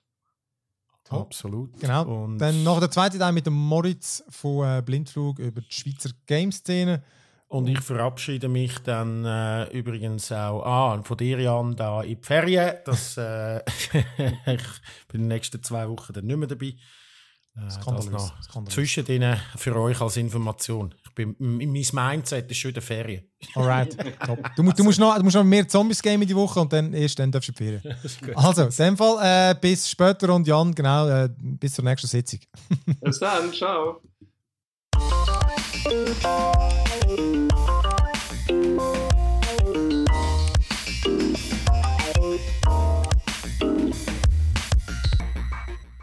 Herzlich willkommen zurück zum zweiten Teil vom Digitech Podcast und äh, wie versprochen mit unserem Gast ähm, Moritz Zumbühl. Herzlich willkommen. Hoi, danke für die Einladung. Ja, schön bist du gekommen. Äh, genau, der Moritz, er ist der Gründer und CEO vom Blindflug Studio, eines eben von der ältesten, wir haben es gerade vorher gesagt, eines der ältesten, äh, kann man sagen, Game Studios in der Schweiz. Und zusammen mit dem reden wir über die Schweizer Game-Szene, was läuft, was nicht so läuft, was hart, was gut läuft und ähm, der, eben, du bist ja wirklich schon so lange dabei und hast schon sehr vieles erlebt. Du hast auch letzte eben einen Artikel dazu geschrieben, glaube auf LinkedIn, wo so ein bisschen Wellen geworfen hat, wo eben beschrieben hast, ähm, eure Ups und Downs jetzt mit Blindflug. Ich mag mich noch erinnern, dort, als ich bei Watson geschafft habe, habe ich mal den Artikel geschrieben über euch. Ist das euch das erste Game dort gewesen, oder? Nein, es war unser erstes Game aus Blindflug, gewesen, aber nicht unser Genau. erstes gemeinsames Game, ja. Genau. Genau, weil ihr habt ja, Blindflug ist ja aus Feinheit Entstanden. entstanden, richtig, oder? Und Feinheit ist äh, eine Werbeagentur. Genau. so Richtig, sagen, Kommunikationsagentur, genau. oder? Und äh, genau, First Strike, mag mich noch erinnern dort. Und äh, genau, wer das schon mal gespielt hat, dort gibt es jetzt auch viele, haben viele Abkopplungen gemacht und das Remaster ist etwas das aktuellste von dem, oder? Das Remaster ist das aktuellste, respektive wir haben gerade vor ein paar Wochen noch ein Update für das Evolution äh, veröffentlicht. Das erste äh, Content-Update für die freie, die freie Version. Und wir sind auch mega an dem am Arbeiten, also stay tuned, da kommt eine ganz grosse Kiste. Aber genau, dann, dann erzähl doch mal, eben die, die, genau, das, ist, das hat mit dem First Strike angefangen und äh, ihr habt das eben immer gemacht als äh, eben Feinheit, ist, das ist in immer noch, das ist ja ein, beide Firmen gehören ja auf eine Art zusammen, oder? Nein. Aber ihr habt, also, aber ich meine, ihr sind im gleichen Büro zumindest gewesen. Genau, Ihr, du ja, ja. bist bei beiden der Chef, ist das richtig? Bah, ähm, das ist immer ein bisschen schwierig. Äh, äh, äh, ja, Chef, ich- beiden mit drin, es beiden mit mit sehr drin. flachen Hierarchien. Ähm, Ja. Ich bin mit meinem Geschäftspartner bei beiden Firmen der Hauptaktionär, das ist korrekt. Ja. Und genau, du Aber hast wie, wie so Definitiv Ja. nicht der, der am meisten weiß bei beiden Firmen. Und äh, genau, vielleicht erzähl du vielleicht mal ein bisschen. Ja. Ihr habt ja jetzt äh, mehrere Games ausgebracht. Eben, zum Teil sind es einfach glaube, Games, die ihr spannend gefunden habt. Zum Teil sind es Auftragsarbeiten, gewesen, was ja auch sehr verbreitet ist in der Schweiz. Absolut. Und, äh, und ja, eben, also, wie, hast- wie hast du es so erlebt? Oder was ist, wie, ist- wie ist es gelaufen? Wie ist es mit dem ersten Game gelaufen? Ja, also eben, ich weiß nicht, dass es nicht langweilig ist für die Leute ähm, zum Erzählen. Ist, äh, ja, es ist noch schwierig für mich, aber äh, ich, ich probiere es mal schnell anzufangen. Also mal erstens müsst ihr wissen, ich bin Programmierer von Haus aus, bin ein mega Gamer, ich bin so einer von diesen ganz komischen äh, Mac-Gamer. Äh, äh, ich habe äh, in der europäischen Mac-Gaming-Szene in meinen Teenie-Jahren äh, mich äh, viel gemacht. Ich habe LAN-Partys mit Mac-Only äh, in den 90er Jahren organisiert. Ich war so ein Steve Jobs-Anhänger. gewesen. Ähm, und habe wirklich einfach auf dem, äh, auf dem Mac gamed. Äh, nur, also ihr lacht da jetzt natürlich alle äh, krumm. äh, das ist ja so, dass, es hat ja nicht viele Mac-Games gegeben. Alle angewidert. Alle angewidert, genau, das ist schon richtig. Aber eben, also so, zum Organizing, Gaming ist mega wichtig für mich. Ich bin mit, mit 16 mit dem, mit dem Computer im Koffer im ICE gestiegen und auf Deutschland Mac-Gamers treffen. Wir haben Macalodion.de gemacht als Szene. Ähm, und ja, ich habe Informatiklehre gemacht, äh, wollte studieren, äh, dann das Feinheit-Ding angefangen mit vier anderen und immer gedacht, das geht eh in die Hose mit 21. Vier Jahre später haben wir 20 Angestellte gehabt und äh, ja, es ist halt explodiert und ich habe immer, ähm, immer gamet, auch wenn ich 20 Stunden geschafft habe, noch irgendetwas gamet, dann auch am PC gehabt, by the way, muss man dann auch noch sagen, irgendwann habe ich es dann Ah. ausgehalten. und äh, ja, äh, äh, äh, ich habe dann haben wir angefangen, Games in der Werbekampagne zu machen und ich habe nie daran geglaubt, ähm, dass man richtige Games in der Schweiz kann produzieren kann. Es gibt auch den Silve von der Pro Helvetia, der mich immer zitiert an einem Workshop vor etwa zwölf Jahren. Äh, Spiele in der Schweiz machen funktioniert eh nicht, alles zu teuer, bla bla. Er zieht mich jetzt noch immer damit auf, äh, dass ich das dann gesagt habe. Ich gebe es zu, ich habe es dann gesagt. Äh, und dann damaliger Also eben, Geschäftspartner. Zum kurz unterbrechen. Nur zum Kunden- Das heisst, eben, ihr habt eben schon Games gemacht, aber ja, aber halt so kleine, blöde Flash-Spiele, oder? Dazu mal ganz So. am Anfang. Und dann hat mich wirklich Und- ja. ein Geschäftspartner wie Feinen damaligen äh, gepusht, äh, Games zu machen. Wir haben äh, einen Auftrag reingeholt, wir sind komplett überfordert gewesen. und dann haben wir den Jeremy gefunden und den Jeremy eingestellt bei Feinheit. Und dann haben wir ein paar Jahre recht ernste, größere Mobile-Games gemacht. Das ist wirklich Early, Early App Store. Äh, wir haben es mit ganz wenig Aufwand mega Reichweite angekriegt. Äh, lustigerweise hat das erste Projekt Bund finanziert, äh, mega früh mit der Street. Das sind wirklich Handygames, gewesen, aber hohe Production Value. Müsst euch vorstellen, Unity ist gerade rausgekommen und hat gerade boomt. Das heißt, du hast wirklich, wenn du am richtigen Zeitpunkt, am richtigen Ort bist, die Chance gepackt, dass du schon recht geile Production Values können machen aber hey, die Projekte sind teuer und auch, dass sich das lohnt für eine Agentur. Ich kann das auch offen sagen, 150'000 Stutz aufwärts für so ein Projekt. Darunter kannst du es nicht finanzieren, nicht machen. Und das heisst, wir haben äh, ein Projekt pro Jahr gemacht. Ich glaube so im 11, im 12, im 13. Und dann ist Feinheit in eine Krise gekommen. Äh, wir haben keinen Game-Auftrag mehr gehabt. Und dann habe ich gewusst, okay, shit, jetzt müssen wir irgendwie reagieren. Und dann haben wir den Game-Bereich abgesondert äh, und gesagt, ja, dann machen wir zu. Aber ich habe es auch dazu mal schon mega genossen, mit dem Jeremy zu arbeiten. Und dann haben wir uns zusammen da wirklich viel Bier getrunken und gesagt, hey, was könnten wir als Showcase-Projekt machen, wenn wir würden selber einen Spin-off machen. Und dann haben wir Blindflug gegründet und Blindflug heisst auch wegen Blindflug so, wie ich immer noch gesagt habe, du kannst in der Schweiz keine Game-Firma machen und das ist doch ein fucking Blindflug. Also nennen wir es doch Blindflug. Jeremy hat gesagt, aber wenn wir schon so einen Seich machen, dann übertreiben wir auch gerade richtig. Darum heisst es Blindflug Studios. Ich meine, wir sind zwei Leute, oder? Äh, äh, und ähm, ja, also genau. Äh, der Hauptaktionär heißt übrigens die Bruchpiloten AG. Es ist ziemlich genau so gemeint. Wir haben den äh, First Strike mit den Leuten von Feinheit nebenbei fertig gemacht im 2013. Die Idee war, hey, ähm, also erstens hat mich das Thema von der Atombombe mega interessiert, aus politischen Gründen. Ich finde, so unsere Generation hat so die Gefahr von dem komplett vergessen. Äh, der Obama hat dazu mal ein auf das aufmerksam gemacht. Ich kann einfach irgendetwas mit Sinn machen, ein Game mit Sinn. Und Jeremy hat dann doch auch gefunden, ah, das ist recht herausfordernd, das Game zu machen auf Mobile, wo du kannst die Welt schließen und so. Und darum ist First Strike entstanden. Ich meine, es ist das einzige Spiel, wo du nicht, wenn du spielst, kannst du es nicht gewinnen, weil du kannst einen Nuklearkrieg nicht gewinnen. Das war so ein bisschen der Cliffhanger gewesen. Wir haben dann mega äh, äh, mit Nordkorea so eine äh, Guerilla-Kampagne gemacht. Wir haben behauptet, die nordkoreanische Botschaft hätte das äh, bei uns in Auftrag gegeben, Feinheit. weil das ein Geschenk von Kim an die Jugend. Und wir sind so auch an die GDC gegangen. Äh, die GDC-Leute haben das gar nicht lustig gefunden. In dem Moment, wo die Presse anfangen anzuleiten hat. GDC, das ist, ein, das ist eine Konferenz, oder? Ja, äh, genau, das ist die wichtigste Game-Entwicklermesse. wir haben einfach mal behauptet, äh, mit einer Pressemitteilung an 800 internationale Medienleute, dass Nordkorea jetzt an GDC gehen. In dem Moment, wo GDC-Leute äh, Anfragen bekommen, stimmt das, dass Nordkorea GDC kommt, haben sie uns ziemlich böse äh, getraut. Und äh, ja, dann ist es dann halt fertig gewesen mit dem Mediagag. Ja, äh, das ist jetzt alles kein Scheiß. Äh, mit das veröffentlicht ist ein iPad-Spiel Wir haben gedacht, das wird unser Showcase. Wir fliegen mal dort anschauen, ob wir irgendeinen Deal machen können. Boah, das erste Mal für mich an die GDC. Wir steigen in den Flüger. Äh, 13 Stunden später landen wir in San Francisco. Auf dem Weg ins Hotel finde ich so, hey, wenn wir mal schauen, ob wir etwas verkauft haben. Äh, ja, wir haben 3000 Stutz Umsatz gehabt. also es ist irgendwie, das First Strike ist einfach boom, äh, durch die Decke. Dann haben wir, sind wir direkt gut essen. Ich meine so, yes, Geld zum gut essen.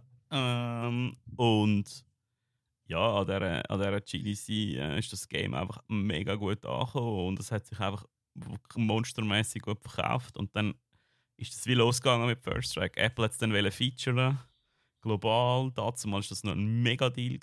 Hat es dann nicht gemacht, weil der Putin der, äh, wegen dem Ukraine-Konflikt äh, äh, wieder, wieder Raketen getestet hat und das Thema sozusagen gerade international wieder ist. Und so haben wir die ja. Welle gekriegt. Ich meine, du magst dich erinnern an einen Artikel, wahrscheinlich, den du geschrieben hast. Äh, ja. ist dann wirklich überall aufgepoppt. iPhone-Version gemacht. Heißt eben genau, es werden im App Store genau. Geld so top. Also halt ja. Prime-Werbespot äh, mega ja. highlighted und so. Für gratis oder müsstest du die zahlen? Fürs Featuring? Ja. Apple zahlst du nur für die Werbung und fürs Featuring zahlst du nicht. Ah. Ja, da musst du einfach trainieren irgendwie. Aber genau, ja. und dann, das heißt eben, das heißt, First Strike, das war ein Erfolg gewesen. Und dann ist es ja vermutlich wie so oft, oder, bei Game Studios, äh, du, du lebst sozusagen von dem einen Game, das Finanzierte, wenn es gut läuft, hat, dann geht es nächste. Genau, es hat dann äh, der Jeremy finanziert, äh, also das kann man auch so ein bisschen sagen, dass sie in den ersten zwei Jahren, glaube ich, 250 bis 300'000 Franken Umsatz. Wir haben dann können äh, äh, äh, die Philomena Schwab als Praktikantin ist, ein paar Monate. Sie hat die grandiose Idee gehabt, auf YouTuber gehen. Ich habe gar noch nicht gewusst, was das ist. Wir sind uns dann nicht einig geworden. Ich bin zu blöd gewesen, dass der Begriff ist auch sehr lustig. Dann ist sie und hat ihr eigenes Ding gegründet, was uh, geil ist. Ähm, dann haben wir äh, Tabea Iseli und den Frederik eingestellt. Und dann ist, äh, haben wir einen Auftrag gewonnen äh, für ein Lehrmittel. Äh, das haben wir auch machen. Also es war so ein so. Gewesen. Und dann haben wir uns gesagt, hey, das ist vielleicht noch wichtig, ein bisschen zu verstehen, genau das, was du gesagt hast, Phil, wenn wir das One-Title-Studio One sind, das einfach bekannt ist für First Strike, oder machen wir etwas anderes und probieren es in einem anderen Bereich.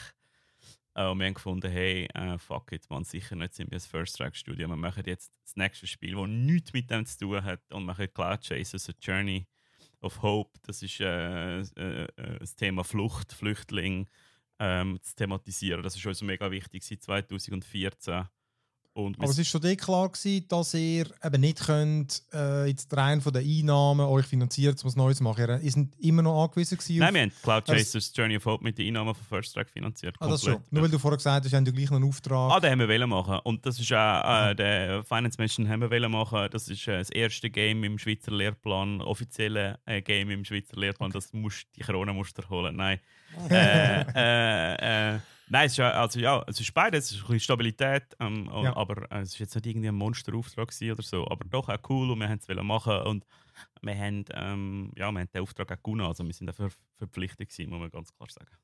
Und dann haben wir etwa, ja, brr, was haben wir, 150'000 Stutz ins Cloud Chasers gesteckt und zum Beispiel da zu erklären, es wäre wahrscheinlich businessmäßig clever gewesen, sofort äh, die Steam-Version von First Strike zu machen, weil zum Beispiel im 14 ist Steam noch noch nicht so crowded gewesen.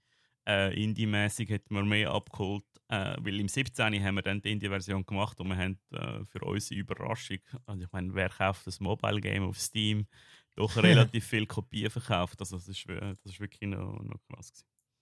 Ja, Cloud Chasers äh, hat ein perfektes Timing gehabt, ist im Sommer 15 fertig geworden, Flüchtlingskrise explodiert. Ich meine, ich bin auf Medientour, ich bin eine Woche durch Europa geflogen.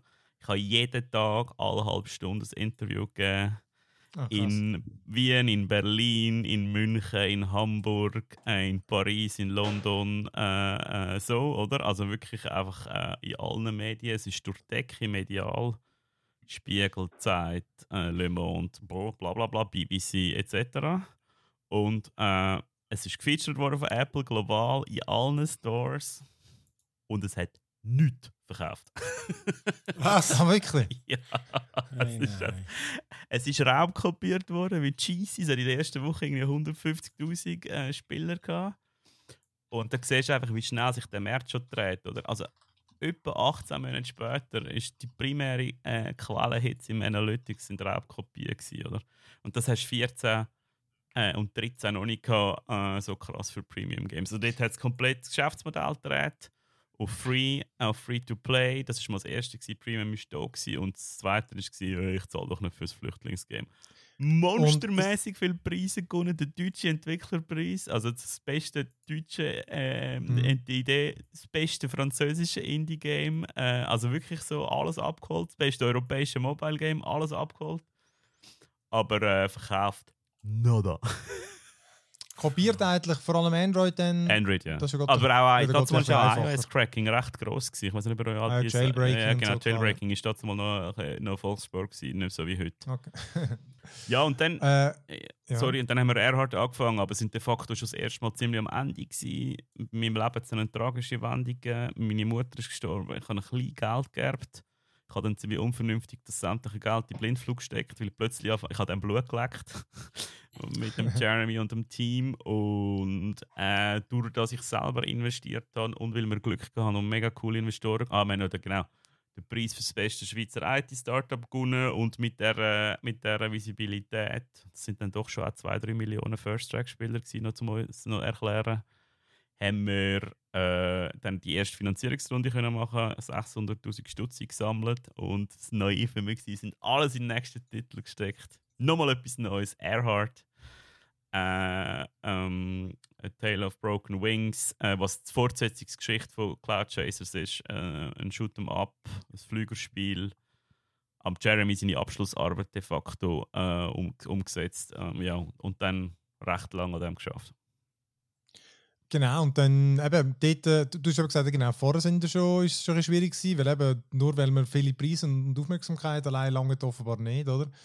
Und mit dem Airhard, dort ist dann irgendwie aber auch, eben, du hast selber investiert, dann hast du aber noch irgendwie auch noch sonst Geld auftreiben, Genau. aber das hat trotzdem nicht, das hat alles nicht gelangt. Nein, es sind etwa 600'000 Franken zusammengekommen. Äh, das gibt dir äh, doch, äh, je nachdem, eben, wenn du noch nebenbei Einnahmen hast, so wie mit First Strike, und wenn du noch Einnahmen hast mit Agenturarbeit, das hat uns dann doch zwei Jahre über die Runde gebracht, dass wir da recht müssen krüppeln für das.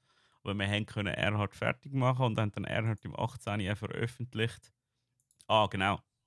Ihr habt uns auch noch ein Game finanziert. Äh, das war auch sehr geil, gewesen, ähm, ihr Steuerzahler. Äh, äh, wir haben nämlich für das Reformationsjubiläum noch Reformat Z eingegeben. Ja, und das war genau. mega cool gewesen, äh, zu machen und das ist auch gut angekommen. Es haben auch recht viele Leute gespielt. Also, äh, wir haben jetzt das Game über Reformation gemacht, also über Kirche und Staat, äh, wo in der Zukunft spielt. Das ist mit echten Geodaten aus Zürich. Das spielt in Zürich in 100 Jahren. Äh, das haben wir auch noch gemacht dazwischen. Genau. Ja. Aber eben den Airhard, das ist äh, dann gleich, dann sind fast, das hast du, hast du jetzt geschrieben im Artikel, äh, ich weiß nicht genau, welches Wort du gebraucht hast, aber einfach dort sind wir wirklich fast pleite gegangen. Ja, eben, es hat etwa 500'000 Stutz gekostet und es hat etwa 200 eingespielt oder 150 eingespielt. Also es ist einfach wirklich auch äh, ziemlich flöten gegangen. Auch dort, äh, wir haben äh, auch recht die Presse bekommen. Wir, wir haben dort sich ein Timing-Problem gemacht. Wir hätten es können, wir, wenn wir schneller gewesen wären, wären wir auf die Switch gekommen. Das wäre perfekt gewesen. Mit der Ja. Switch-Launch, das haben wir so ein bisschen verpasst. Das ist wirklich ein Fehler gewesen, aber man lernt dazu. Ja, dann sind wir auch de facto am Arsch. Gewesen. Und dann haben wir gesagt, hey, ja gut, mittlerweile irgendwie 9 Millionen Leute oder 8 Millionen Leute, mag mich nicht mehr genau erinnern, dazu mal First Track gespielt. Ich meine, äh, in China gibt es Fanclubs und es geht ab wie die Decke. Also zum euch Dimension geben, First Track spielen jetzt, glaube ich, gerade etwa 500 Leute live. Und First Track hat jetzt jeden Tag zwischen 8.000 und 12.000 Spieler. Ähm, organisch. Wir geben keinen Franken für Werbung aus. Ja. Nichts nada. Wir machen nichts für User Acquisition. Ähm, und das läuft und läuft und läuft. Ja. Es Ja. spielen jetzt 370 Leute First Track. Die Woche haben 46.000 Leute First Track gespielt. Also die letzten sieben Und- Tage. Und dann ist eben das mit, ähm, dann ist Apple gekommen. Dann, nein, nein, nein, nein. Dann haben wir natürlich gesagt, ja, Erhard am Ende, wir haben noch irgendwie vier Monate Geld, was machen wir? Ja, ja gut, machen wir ein neues First Track. Ich meine, äh, okay, machen wir das, was wir nie haben wollen machen. Wir haben nie wollen First Track Company sein. Dann haben wir First, First. Strike 2. Ja, genau. Second, Second Strike. Strike. ah ja. Tiny Ah, ja. Strike. Ah. Eh, es ist schon mal äh, lustig von der Namensgebung, finde ich auch noch sagen. Ich meine, das First Strike, dann haben wir First Strike Final Hour, das ist dann wirklich die letzte Version. Dann haben wir First Strike Armageddon. Äh, jetzt sind wir bei First ausgegangen. Ja, nein, nein, First Strike Evolution. äh, so, also wir, wir suchen so die Namen genau. Und dann haben wir gesagt, jetzt machen wir das First Strike, ey, alle schreien nach Multiplayer. Scheiß drauf, machen wir Multiplayer. Und dann haben wir gesagt, ah, First Strike auf der Erde. Ah, Multiplayer auf der Erde, haben wir euer Risiko erinnern und so. Uh, unfair wegen der Karte. Das ist wirklich ein grosses Problem, oder? Die Erde gibt keine faire Multiplayer-Map. Äh, machen wir alles im Weltraum neu, äh, mit Bodeneinheiten und bla bla bla. Ähm, dann haben wir Stellar Commanders entwickelt, sind das pitchen. Wir haben den, den, den GDC-Pitch für den besten Pitch, also auch ge- gegen internationale Konkurrenz durchgesetzt. Wir haben mega mit VCs verhandelt. Mit der ZKB, mit allen möglichen Investoren. Alle haben uns immer in der letzten Mal Runde die, Augen, äh, die Türen zugeknallt. Nein, das finanzieren wir nicht. Wir haben gesagt, wir haben so viele User, können. Und äh, nein, es hat nicht gelangt. Aber irgendwann ist das Telefon von Apple gekommen und gesagt, ah. Ah ja, man muss sagen, dann hat Apple an der GDC ähm, die Arcade announced. Ich kann mich erinnern, Jeremy und ich Mhm. so an einem langen GDC-Tag im Bett, im, im Hotelzimmer gelegen, beide so auf ihrem Bett und so, ah, wie, wie überleben wir das? Äh, Arcade wäre so cool, das äh, nie. Ja, drei Monate später, zwei Monate später haben wir den Vertrag unterschrieben. Also eben ihr habt es zuerst über offiziell von, von Apple ja, ja, Arcade nein. gehört und erst nachher Ja. sind sie Ja. ähm, gekommen. Also wie ist das gelaufen? Ist wirklich ein Telefon gekommen? Oder ist mal einfach ein Mail gekommen von Apple Agent XY? Und wie läuft das? Oder darf man das nicht sagen? Äh, ich kann, also, ich, ich kann das vielleicht auch einfach auch transparent und klar machen. Es gibt viele Sachen, die ich nicht kann sagen zum Apple Arcade. Äh, ich bin noch no grösser Apple-Fan, seit ich mit Apple kann zusammenarbeiten bei Apple Ja. Arcade. Das heisst, die werden nicht sehr eine differenzierte Meinung hören, aber ich kann auch einfach sagen, also das erzählen, was ich kann und zu Stopp sagen. Aber es ist als äh, erstes Mal, es ist der erste Deal. Äh, mein Anwalt hat gesagt, wir haben äh, einen Vertrag gelesen, die 70 Seiten und gesagt, ja okay, that's it, das unterschreiben wir. Äh, und mein Anwalt ist, äh, äh, ist, ist wirklich äh, äh, ziemlich picky und ziemlich ein Korinthenkacker und findet so, nein, das also alles genau machen und bla bla bla. Äh, die haben viele so Deals gesehen. Also Apple hat da mal einfach ja, den Teppich ausgerollt, kann man so sagen. Hat mega fair gezahlt. Und äh, es ist so gelaufen, dass tatsächlich durch, durchaus durch die GDC-Pitch hat bei einem Nachtessen ein Berater von uns, äh, einem Content-Einkäufer von Apple, gesagt: Hey, es gibt da noch ein Studio in, in der Schweiz, die haben einen Titel, der fast fertig ist. Schaut euch den mal an. Dann haben sie den angeschaut und der Typ hat vorher beim Apple-Redaktionsteam geschafft, also wo die Kuration macht, Simon, wo du vorher Ja. gefragt hast, der hat First Track kennt, ist ein Fan gewesen, hat gesagt, ah ja, ey, geil, ah was, die machen einen neuen Titel, Ja, so Multiplayer, gib ihn! Und dann haben wir sofort können den Prototyp schicken. Zehn Tage später haben wir die Verhandlungen abgeschlossen.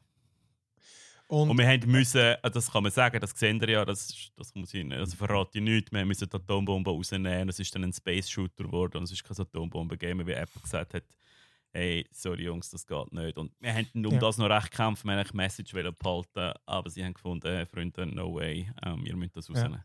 By the way, äh, heute kommt das mega Update raus auf Apple Arcade von Stellar Command. Das ist ein Bombe-Update. Das ist ein riesen Content-Update. Kommt sie doch wieder die Atombombe. Durch die Hintertür. Ja, es ist Lass Bombe, genau. lass Bombe fallen. Nein, und Äh, dann nein, hat uns das Arsch geredet. Das ist im Artikel relativ gut. Und dann haben wir einfach das riesige Problem gehabt. Äh, es war irgendwie äh, Mai gewesen und wir für den September müssen ready sein. Und ich meine, äh, wenn, ihr kennt das, wenn äh, über ein Schweizer Studio oder Schweizer sagt, wir müssen am 1. September fertig sein, dann heisst das, wir sind am 1. September fertig. In 70 andere Games haben es nicht geschafft, aber äh, äh, ja, nein, wir haben auch einen rechten Ruf dort jetzt, dass wir, dass wir, wir sind nicht mega erfolgreich, muss man sagen, auf der Arcade. Die Konkurrenz ist recht, recht brutal und unser Game ist so in einer Nische. Äh, und Arcade ist nicht das, was unser Game ist. Also es ist so ein, nicht so ein mega Match, aber äh, wir sind dafür doch bei Apple bekannt, einfach on time zu liefern. Das sagen sie uns auch immer, cool. sehr crazy und sehr gut und so. Ja. Eben, gell, zum, es gibt da so ein paar Informationen, aber so richtig konkret sagen, also es ist ja glaube ich auch nicht bei jedem gleich, oder das weiß ich nicht, aber weißt, du kannst jetzt nicht sagen, ob, äh, ob die, jetzt ist mal ein Fixbetrag oder weißt, ob es Anteil gibt, an wie viel das gespielt wird oder Playtime. Ich glaube, das ist das, was Google bei dem... Also im äh, Google Play Pass sind wir übrigens auch. Eben, dort, äh, mhm. dort habe ich mal gehört, dort hängt es irgendwie mit der Zeit zusammen. Ich glaube, das haben sie selber kommuniziert. Ist auch nicht, ist äh, auch nicht klar. Ja, und das heißt bei Apple da kannst du jetzt nichts sagen oder darfst nichts sagen zum. Ich glaube sehr generell sagen. Äh, äh, das habe ich ja glaube ich schon ein bisschen verraten. Ähm, Apple äh, äh macht die Produktionen möglich ähm, und Apple ähm, äh, also belohnt auch die äh, Spiele, die erfolgreich sind. Wie weiß ich übrigens auch nicht genau. Es ist auch nicht relevant und nein, Details kann ich da nicht gehen. Okay. Aber ich kann wirklich einfach sagen, und das sage ich nicht, also ich schulde Apple nichts. Äh, wir haben geliefert. Übrigens, der Mark hat Bot, Botmer hat in der NZZ auch einen recht langen Artikel geschrieben, seitige NZZ am Sonntag. Äh, kann man vielleicht noch verlinken über, über die Geschichte. Äh, ja. Äh, und äh, nein, es ist ein mega fairer Deal, Punkt. Cool. Und also, ähm, ich sage es mal so, nach meinem Wissen hat kein Studio ein Risiko getragen in der Apple Arcade. Also, ah, ja, das ganz allgemein nicht. Also du, ja. ihr, ihr kommt raus mit, denen, mit euren Entwicklungskosten etc., dass, dass der Deal funktioniert. Ja. ja. Ich glaube, das ist wie bei Game Pass, oder? Das ist gerade so das Gleiche nicht. Jetzt äh, nein, ja, was das ist falsch. Nein, aber das ist meine... Game Pass ist überhaupt nicht so. Nein, weißt du, bei Game Pass weiß ich, die haben ganz unterschiedliche Deals mit allen, also mit diesen Studios. Die einen haben Fixgeld, die anderen haben Anteil. Und ich wollte nur mal sagen, dort, was man hört, die sind auch alle, man hört auch nur Positives, dass die mit so einem, die, Schon? Nein, nein. Dann ist einfach das, was also, sorry, ich, äh, ich Microsoft überhaupt nicht bashen und Game Pass ist meiner Meinung nach für den Entwickler äh, eine coole, oder das ist eine Entwicklung, wo wir sowieso angehen. Aber mhm. nein, das, sorry, die Information habe ich nicht so. Äh, Game Pass zahlt das sehr unterschiedlich.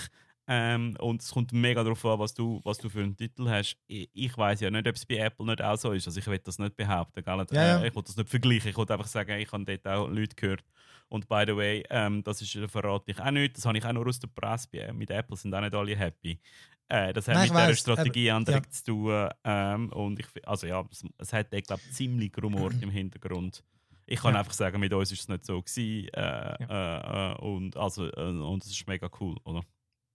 Okay, aber komm, wir sind eh schon lange dran. Ich kann eigentlich schon lange mal überleiten. Also nicht, das war wirklich spannend gewesen, aber es geht ja darum, ähm, genau, die Schweizer, ich finde jetzt die Game-Szene, ich finde, wenn man, wenn man so ein drin ist, wie gut, du sowieso oder ich, oder, dann, dann ist die einem natürlich schon ein Begriff. Man kennt dann auch irgendwie die Games, die dort rauskommen.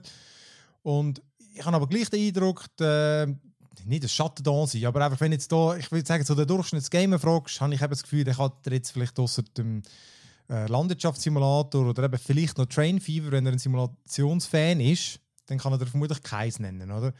Und, oder weiß ähm, nicht, wenn er es spielt, dass sie aus der Schweiz sind. Das, das, das meine ich, genau. By the way, genau, uns sind Schweizer Gamer auch relativ egal. Also kann man auch noch sagen, wenn man den Umsatz oder die Zahlen anschaut, äh, weil bei uns allen ist in diesen Interviews rausgekommen, dass der Schweizer Marktanteil ist Logisch. Ja, 2, 3 Prozent. Und der, der ja. Lokalpatriotismus haben wir ja einen Weg nicht. Das ist äh, allgemein bei sämtlichen Kunst- oder Medien so. In Island zahlst du mehr für einen isländischen Film schauen genau. und die Leute zahlen genau. In der Schweiz kommt einfach gar niemand ins Kino also wir für, haben auch Verkaufsstellen nicht. Ich meine, das ist das grosse Problem, oder? Also äh, ich bin durchaus Fan davon, Steam zu zwingen, dass es ein Schweizer Fenster gibt, wo immer auf der Frontseite ist. Das ist bei all diesen digitalen Kunstformen natürlich das Problem, oder? Das, da, also das Lokale, dass es für die internationalen Konzerne kein Interesse gibt, das Lokale zu fördern oder ins Schaufenster zu stellen, weil sie mit dem Internationalen viel größere, äh, viel, viel, viel mehr Kohle machen, oder? Also sorry, oh. wenn ich die unterbreche, aber das ist mega wichtig zu verstehen. Also äh, beim Kino, äh, bei den Kinoketten, äh, zum Beispiel als Beispiel bei den Distributoren, werden der Schweizer Film explizit gefördert und kommen dann auch Eintritt über. Oder das passiert bei allen digitalen Kunstformen nicht, also auch bei der Musik nicht, bei den Podcasts nicht, ähm, etc. Also der einzige Weg ist, dass du die Algorithmen trickst und halt mehr Faves oder mehr Likes oder whatever hast und dann in den Algorithmen wieder raufkommst. Das können aber nur Plattformen wie SRG oder irgendwie Watson oder 20 Minuten schaffen, weil nur die die Reichweite selber und das bringen zum Algorithmen knacken. Das ist mega wichtig zum Verstehen. Mhm. Und das ist das größte Problem an der lokalen Kunst, an der lokal, also Umsatz mit lokaler Kunst zu generieren in jedem Genre. Und das ist ein Problem, äh, wo monstermäßig ist. Oder? Und zum Beispiel darum unterstütze ich auch mega die Netflix-Gesetzgebung äh, jetzt, die gerade durchs Parlament geht. Weil wenn Netflix selber muss 5% vom eigenen Geld in Schweizer Produktionen stecken, dann werden es auch die bewerben und dann werden auch die Chancen haben, mhm. nachher Reichweite zu generieren. Und das ist so die Logik, wo, wo, wo man schnallen muss. Ähm, ja, sorry, schnell. Aber das ist Nein, ist mega, also, mega wichtig. Ich, ich würde gerne mehr Schweizerinnen äh, zum Gamen bringen. Oder? Und ich würde also ja aber es ist schon äh, mit dem Michel Ziegler, der Modern gemacht hat, ist das zum Beispiel auch das Thema in meinem Interview. Das kann man unbedingt schauen. Es ist schon noch, also ist schon noch krass.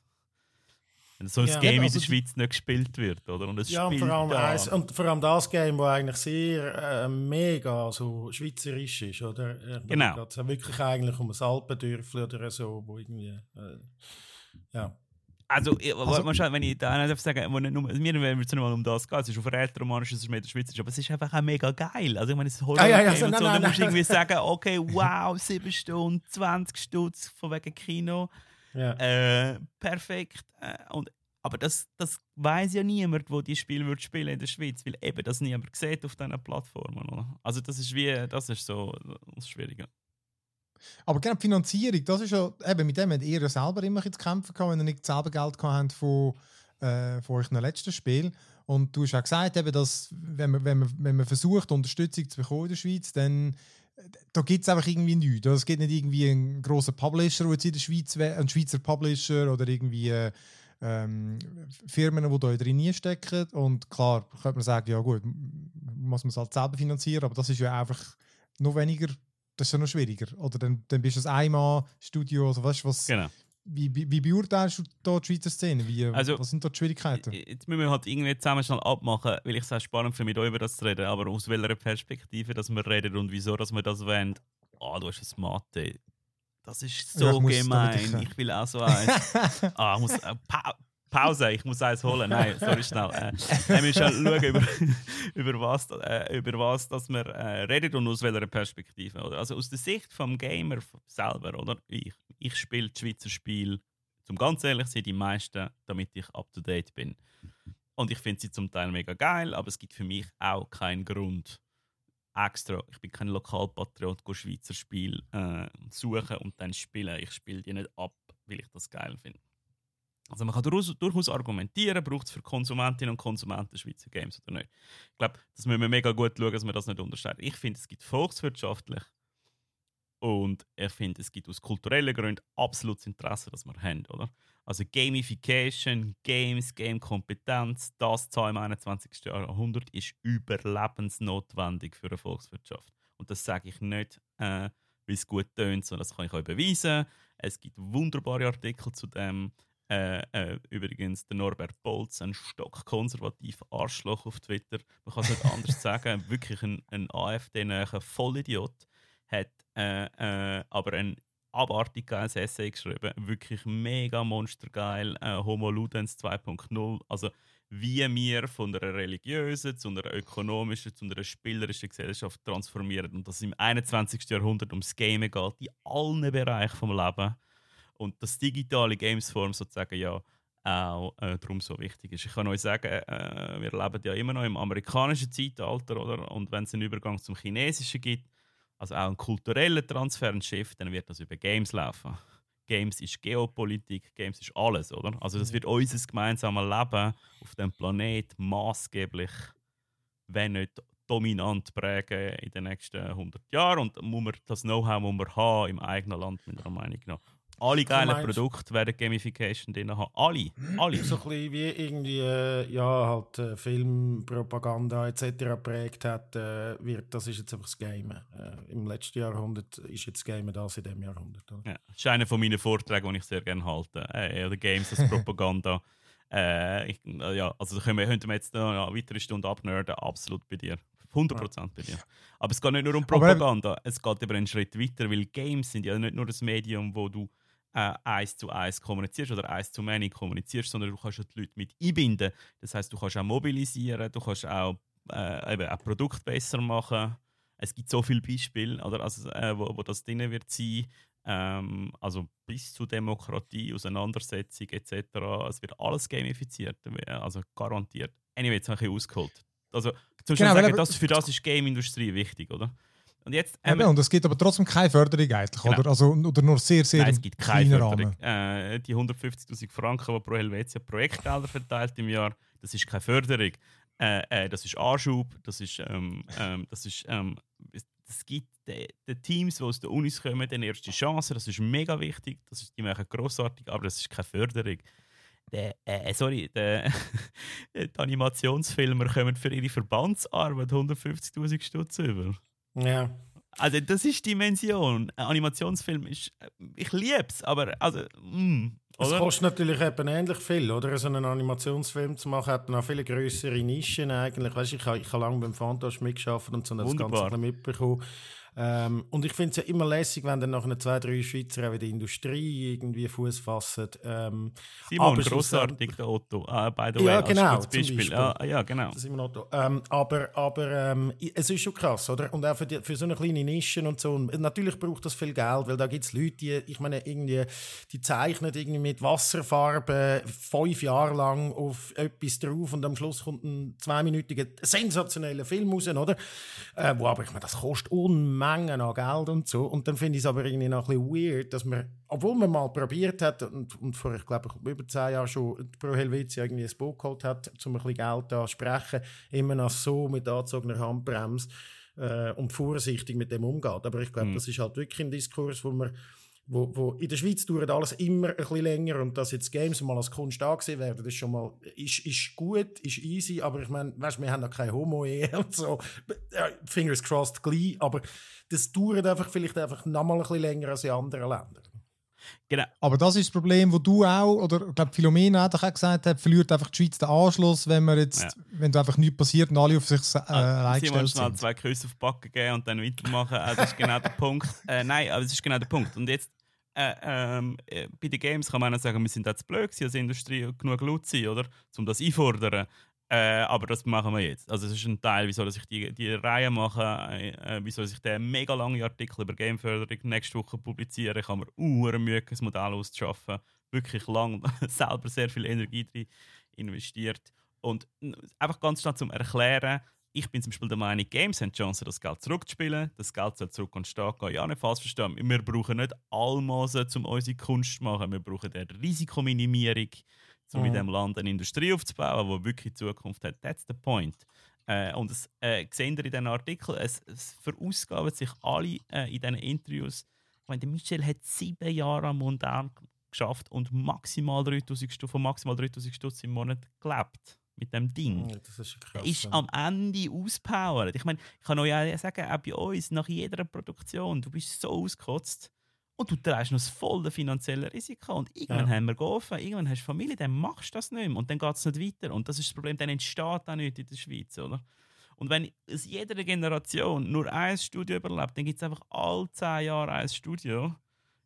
Toll, die haben dann eine gute Produktion, zwei gute Produktionen. Ich meine, du hast schon gesagt, Train Fever, großartig, mega geil. Ich meine, das hat dann, glaube ich, auch finanziell recht geklappt, aber das ist ein Single ein Single-Title-Studio, das machst du auch nicht 20 Jahre lang, oder? Also, ja, ja, und ob die Transition schaffen, ob sie sie machen, weiß ich nicht, äh, keine Ahnung. Äh, oder, aber also das ist dann, wir haben andere Probleme. Das heißt, wir schaffen es nicht die Breite oder wir schaffen es nicht die Strukturen, also sprich Organismen-Teams zu bauen, wo mehrere Dinge schaffen, wo dann können andere auch finanzieren by the way. Das ist das, was in anderen Ländern passiert. Wenn du mal einmal eine fette Produktion machst, kannst du vielleicht auch mal zwei, drei anderen helfen. Und wo ist das Risiko? Um noch auf den Punkt kommen. Das Risiko ist, du musst können Prototypen bauen, Vertical Slides bauen, also ein, ein, ein, ein, Teil von einem Game. Äh, und der, mit dem kannst du nachher international Geld suchen. Wo auch immer, Publisher, grosse Firmen etc. Und äh, wenn du das alles musst selber finanzieren oder?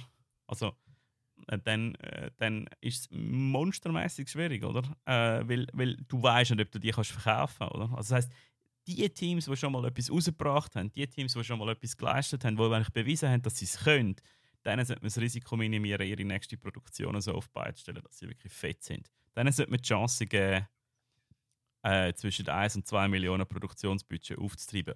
Von wo auch immer, oder? Also, ja, also Staat so oder Banken oder äh, Whatever, Venture genau, Capital genau, oder genau, was auch immer. Genau. Ja. Ja, ganz genau. Und dann, äh, wenn die Produktionen funktionieren, dann kann man das Geld ja auch wieder zurückgeben. Also das ist überhaupt kein Problem.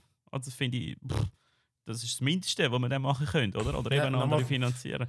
Und das gibt auch eine Chance. Und das gibt auch so eine Chance. Das ist wirklich auch so in der Logik, will man so einen globalen Markt, dann müsst ihr euch vorstellen, wenn eine Produktion mal funktioniert, und das sind wenige, aber trotzdem Steam-Charts, dann gehen sie durch die Decke. Und zwar richtig durch die Decke. Oder? Mhm.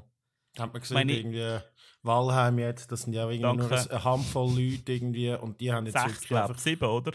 Ja, ja, irgendwie so. Ja, ich glaube, dort sind's- ja. Und einem natürlich Wal- vergleichbaren Szenario, ich glaube aus Schweden oder so. Ich, ich, es gibt sicher... Ja, aber die gibt's nicht.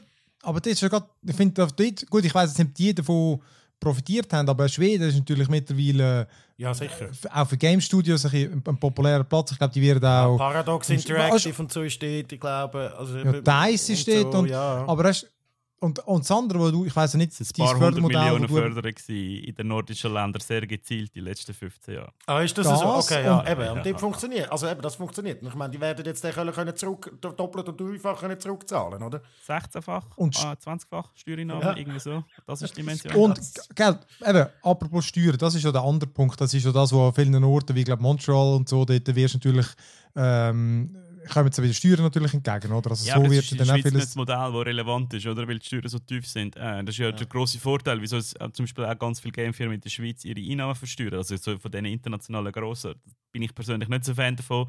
Wir haben ganz viele Steuerflüchtlinge. Ich weiß nicht, ob ihr das wisst im Game-Bereich. Miniclip ist da, Tilting Point kommt jetzt da an. Äh, äh, Zug ist sehr beliebt bei Gamefirmen äh, als, äh, als, als Headquarter äh, zum Gewinn an verschieben und bla bla bla. Äh, aber ähm, äh, also das Modell von der Steuererleichterung, das ist in den Ländern interessant. Also dort in Kanada wird, werden die Steuern erlassen und vorgeschoben und ähm, dort wird der ähm, Sozialkasse äh, geschossen. Also du musst sozusagen die SVA und so Ja. nicht zahlen als Arbeitgeber. Erst dann, wenn die Einnahmen gemacht hast. Und das ist ein Modell, um sozusagen, wenn der Staat oder wenn, wenn die Produktion schon eine Kiste hat, die weitere Kiste oder die weitere Million von privat attraktiver zu machen, oder? Heißt, an dem Punkt Ja. sind wir gar noch nicht, wo wir so ein Modell brauchen. Ja, Wir sind eigentlich noch eins weiter vorne. Oder? Und zum schnell sagen, äh, das wird in dem Artikel auch mega gut beschrieben, da haben wir auch Recherchen dazu gemacht, das sehen wir dann mega gut.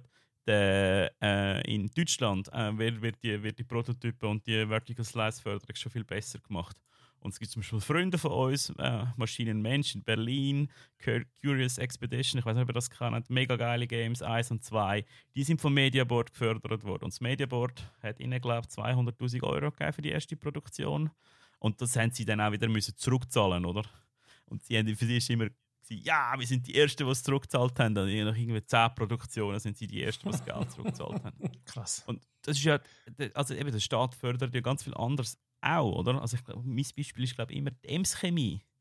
Äh, kommt glaube ich 3,5 Millionen äh, vom Staat über pro Jahr. Äh, Förderung. Nein, das ist nicht wahr. ja, Wirklich. doch, ja, Nachhaltigkeitsförderung. Ja, aber äh, also, irgendeinen nachhaltig, Scheiß ja. macht Ja. da die Nein, nicht irgendeinen Bloch Scheiß, ist schon- ja. oder was? Aber nur zum sagen, ja, Martuna Bloch und glaub, äh, äh, mich bitte nicht darauf behaften, es ist ein namhaft, ich weiß nicht, ob er wiederkehrend ist, aber es ist, geht um ökologischen Umstieg, um, um, um äh, und so. Also, Ja, hm, das, das überrascht mich nicht, das überrascht mich nicht. Ich, das, nur so zum sagen, äh, wo wir überall unterstützen. Es gibt ganz viele Industrien, die würden gar nicht entstehen.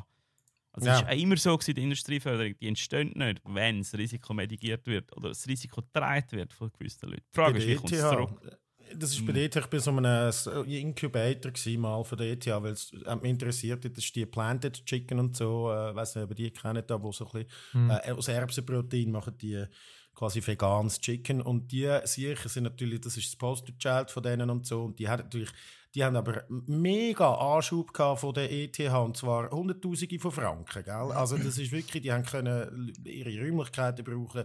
Eben auch nicht darauf behaften. Vielleicht gehört es ja dann jemand von denen, weil äh, und sagt dann, hey, so ist es nicht gewesen. Aber also so wie ich mich daran erinnern mag, sind das wirklich ein paar hunderttausend Franken gewesen, die einfach mal vorgeschossen worden sind. Nachher haben dann, wenn der erste einmal ins Rollen kommt, dann kommst du natürlich dann schon irgendwie Anschubfinanzierung, auch durch Venture Capital und so. Das ist jetzt mittlerweile im Millionenbereich, aber es funktioniert eben dann. Aber ohne so der, der, der, der, die Initialzündung, mhm. wo vier Leute halt dann nachher das Chicken irgendwie äh, irgendwo an der ETH produzieren und in Kleinstmengen irgendwie auf eine Roadshow gehen, ohne das hätten die das auch nicht geschafft. Und dort ist natürlich klar, bei der ETH, das ist, äh, die, die Leute können ein bisschen auf der Straße als jetzt in so einem Kunstbereich. Äh, genau. Also äh, der KT, äh, das Innovationsprogramm vom Bund hat 450 Millionen im Jahr. Äh, äh, es heißt nicht mehr KT, KT das heißt jetzt glaube ich InnoSwiss. Ähm, mhm. Und wir Gamefirmen haben es aufgegeben, wortwörtlich aufgegeben, das Projekt einzugeben, weil sie es nicht checken. Es tut mir leid, das ist das, was ich gesagt habe. Ich bin manchmal unkobelt. Michaela im Interview bringt es auf den Punkt. Sie haben bei äh, InnoSwiss vor Pokémon Go, vor Niantic etwas Ähnliches eingegeben und sie haben es nicht geschnallt sorry, es tut mir leid, Swiss hat es einfach nicht geschnallt. Und dann kommen sie mit, es ist nicht förderungswürdig und oh, es ist nicht patentierbar und Bullshit, oder? Es ist einfach so, also in der Schweiz gibt es auch nicht, äh, wie soll ich sagen, ich muss da muss ein bisschen sauer werden. Es gibt einfach auch viele andere Bereiche, die nicht wollen, dann Game-Sachen unterstützen, oder? Also, mhm.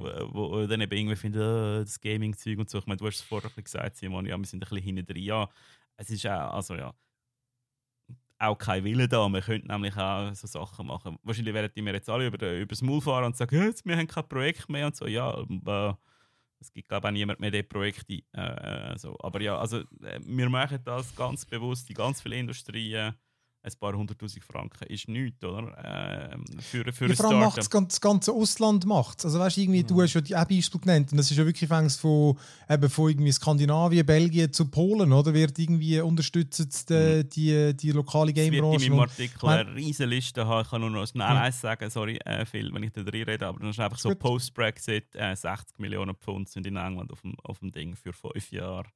Äh, einfach nur zusätzlich zu dem, was, äh, was sie schon machen. Channel 4 BBC, also äh, Fernsehen, ist einer der wichtigsten und besten Co-Produzenten von Videospielen in England. Mega, man hat fast einen Deal bekommen. Äh, äh, oder? mit First Strike. Ja. Äh, ah, wirklich? Channel, ja, ja, mit Channel 4. Also, es ist so. Ja. Mm, nur schon das. Also, oder ja. auch die SRG. Äh, ich habe mit auch schon Leuten von dort Kontakt gehabt. Ja, wir dürfen nicht Games und so. Ah, aber, aber ihr dürft irgendwelche blöde Jass-Sendungen so produzieren. äh, und irgendwelche, nein, äh, jenste Sachen. Ich meine, die Fernsehproduktionen, was die auch Geld kostet. Aber Games, ah ja, schwierig. Sie, stimmt auch nicht ganz. Sie haben gewisse Sachen auch mitfinanziert. Ja, zum Teil Kids äh, als Beispiel, wo es einen Film dazu hat. Äh, äh, ist das SRF nach meinem Wissen auch Geldgeber gewesen. Ja. Ja, ja gut, schon. Also, wir sind schon recht lang dran, aber äh, ich glaube, eben, das, ich finde, das Thema kommt halt immer wieder, oder? Irgendwie, es gibt, es gibt äh, Schweizer Erfolgsbeispiele, es, es, es, wird immer mehr, aber ich finde immer noch, es sind insgesamt halt, halt wenig und eben jeder kämpft sich halt so durch, oder? Und ich glaube auch, dass es, das wäre, also ich finde was auch nicht, logisch braucht es es nicht. Du, mal, du kannst argumentieren, es braucht es, aber viele sagen natürlich, echt, es braucht es dann es auch nicht. Jeder, jeder so, eben, ich sage aber, oder, jeder, das, das wird ein Argument sein. Das muss halt jeder für sich selber schauen, aber eben, es ist halt wirklich so, anderen Orten fließt das Geld und ich weiß auch nicht, das, eben, kulturell wäre das halt geil, oder? Und irgendwie, es macht auch wirtschaftlich Sinn. Man sieht, was jetzt schon möglich ist. Aus mehreren Sinn, kulturell, wirtschaftlich ich kann auch sagen, es ist auch, auch nicht ganz verständlich für mich, wir bilden ja mega gute Leute aus. Ich weiß nicht, ob ihr das wisst äh, oder ob ihr das glaubt, aber es ist wirklich so, ZHDK und Head in Genf bildet im europäischen Vergleich fast die besten Game Designer aus. Hm. Krass. Ja, also es ist wirklich kompetitiv, das sage ich nicht. Ich habe dort nicht studiert, ich habe zwar viele Leute von dort angestellt, aber äh, äh, äh, äh es ist ein sehr guter Studiengang. Es kommen ähm, in der Schweiz zwischen 25 äh, und 40 Game Designerinnen im Jahr raus. Die wenigsten finden einen Job und die anderen müssen sich so durchbeissen, schauen die Interview an, alles, ja. äh, alles riskieren. Äh, das machen einfach nicht alle und das funktioniert nicht. Also, wir geben Unsummen für die Ausbildung von diesen Leuten aus.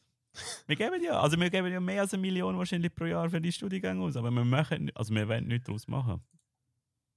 Ja, das, eben, äh, es ist einfach ja, nicht, nicht zu Ende gedacht. Aber du, eben, vielleicht tut sich ja jetzt etwas, oder? Mit, ähm, mit, mit Fördergeldern und so. Ich verlinke sicher deine, de, deine Artikel, die du dazu geschrieben hast. Äh, auf jeden Fall. Vor allem Und, die Interviews, äh, wenn ich sagen darf. Also die Interviews äh, mit Sicher. den äh, vier anderen Studios, mit dem Michel, wo Montano gemacht mit der Tabea von Stardust, mit dem Goran äh, von Okomotive, wo, wo Far gemacht hat. Äh, und der Michaela äh, von Psychoforge, wo Arafin baut mit ihren Leuten. Das sind so vier äh, Geschichten, die sehen in allen Dimensionen. Also die einen brutal erfolgreich international, eben Far, weit, weit über 300'000 Einheiten verkauft. Das ist wirklich, das ist dann ein Indie-Hit, kann man so sagen Mhm. auch im internationalen Vergleich. Äh, und was dann die Realitäten sind. Also sie reden alle sehr offen mit mir ähm, und es gibt noch ein eine andere Perspektive als Blindflug, wo, wo ich glaube schon ein bisschen eine andere Geschichte ist. Eben, wir, wir sind so ein bisschen stabiler, äh, weniger, äh, wir machen eben Auftragsarbeit, ähm, wir haben Investoren reingeholt, äh, ähm, etc. Also ich glaube, die anderen vier Gespräche sind sehr interessant für die, was interessiert, um einen Einblick zu bekommen und Perspektive zu sehen, was heißt das in der Schweiz Games zu machen. Und sie haben alle wirklich sehr untypisch, sehr viel äh, Leidenschaft und grosse Ziele. Also sie sind auch mega ehrgeizig äh, und da sieht man, was es braucht. Ja, super. Ich habe auch schon drei, ich habe noch nicht alle äh, ganz gelassen, für das habe ich zu wenig Zeit gehabt, aber äh, lohnt sich auf jeden Fall. Verlinke ich. Äh, also, ey Moritz, danke viel, viel mal, dass du mitgemacht Sehr hast. gut, Ist ja. sehr spannend gewesen. Und dann bin ich gespannt auch, was denn von euch als nächstes kommt. Ich bin Abonnent bei Apple Arcade und dann erwarte ich dir viele, viele Updates. Äh, ja, danke vielmals für die Einladung. Ich hoffe, ich habe nicht zu viel gelabert äh, und es war interessant. Gewesen. Äh, genau, spielt äh, Schweizer Spiel. und spielt bitte, bitte Stellar Commanders auf Apple Arcade. Heute kommt das grosse neue Update raus. Grossartig. Danke. Also, in dem Fall, danke auch fürs Zulassen und tschüss Tschüss. miteinander. Ciao zusammen.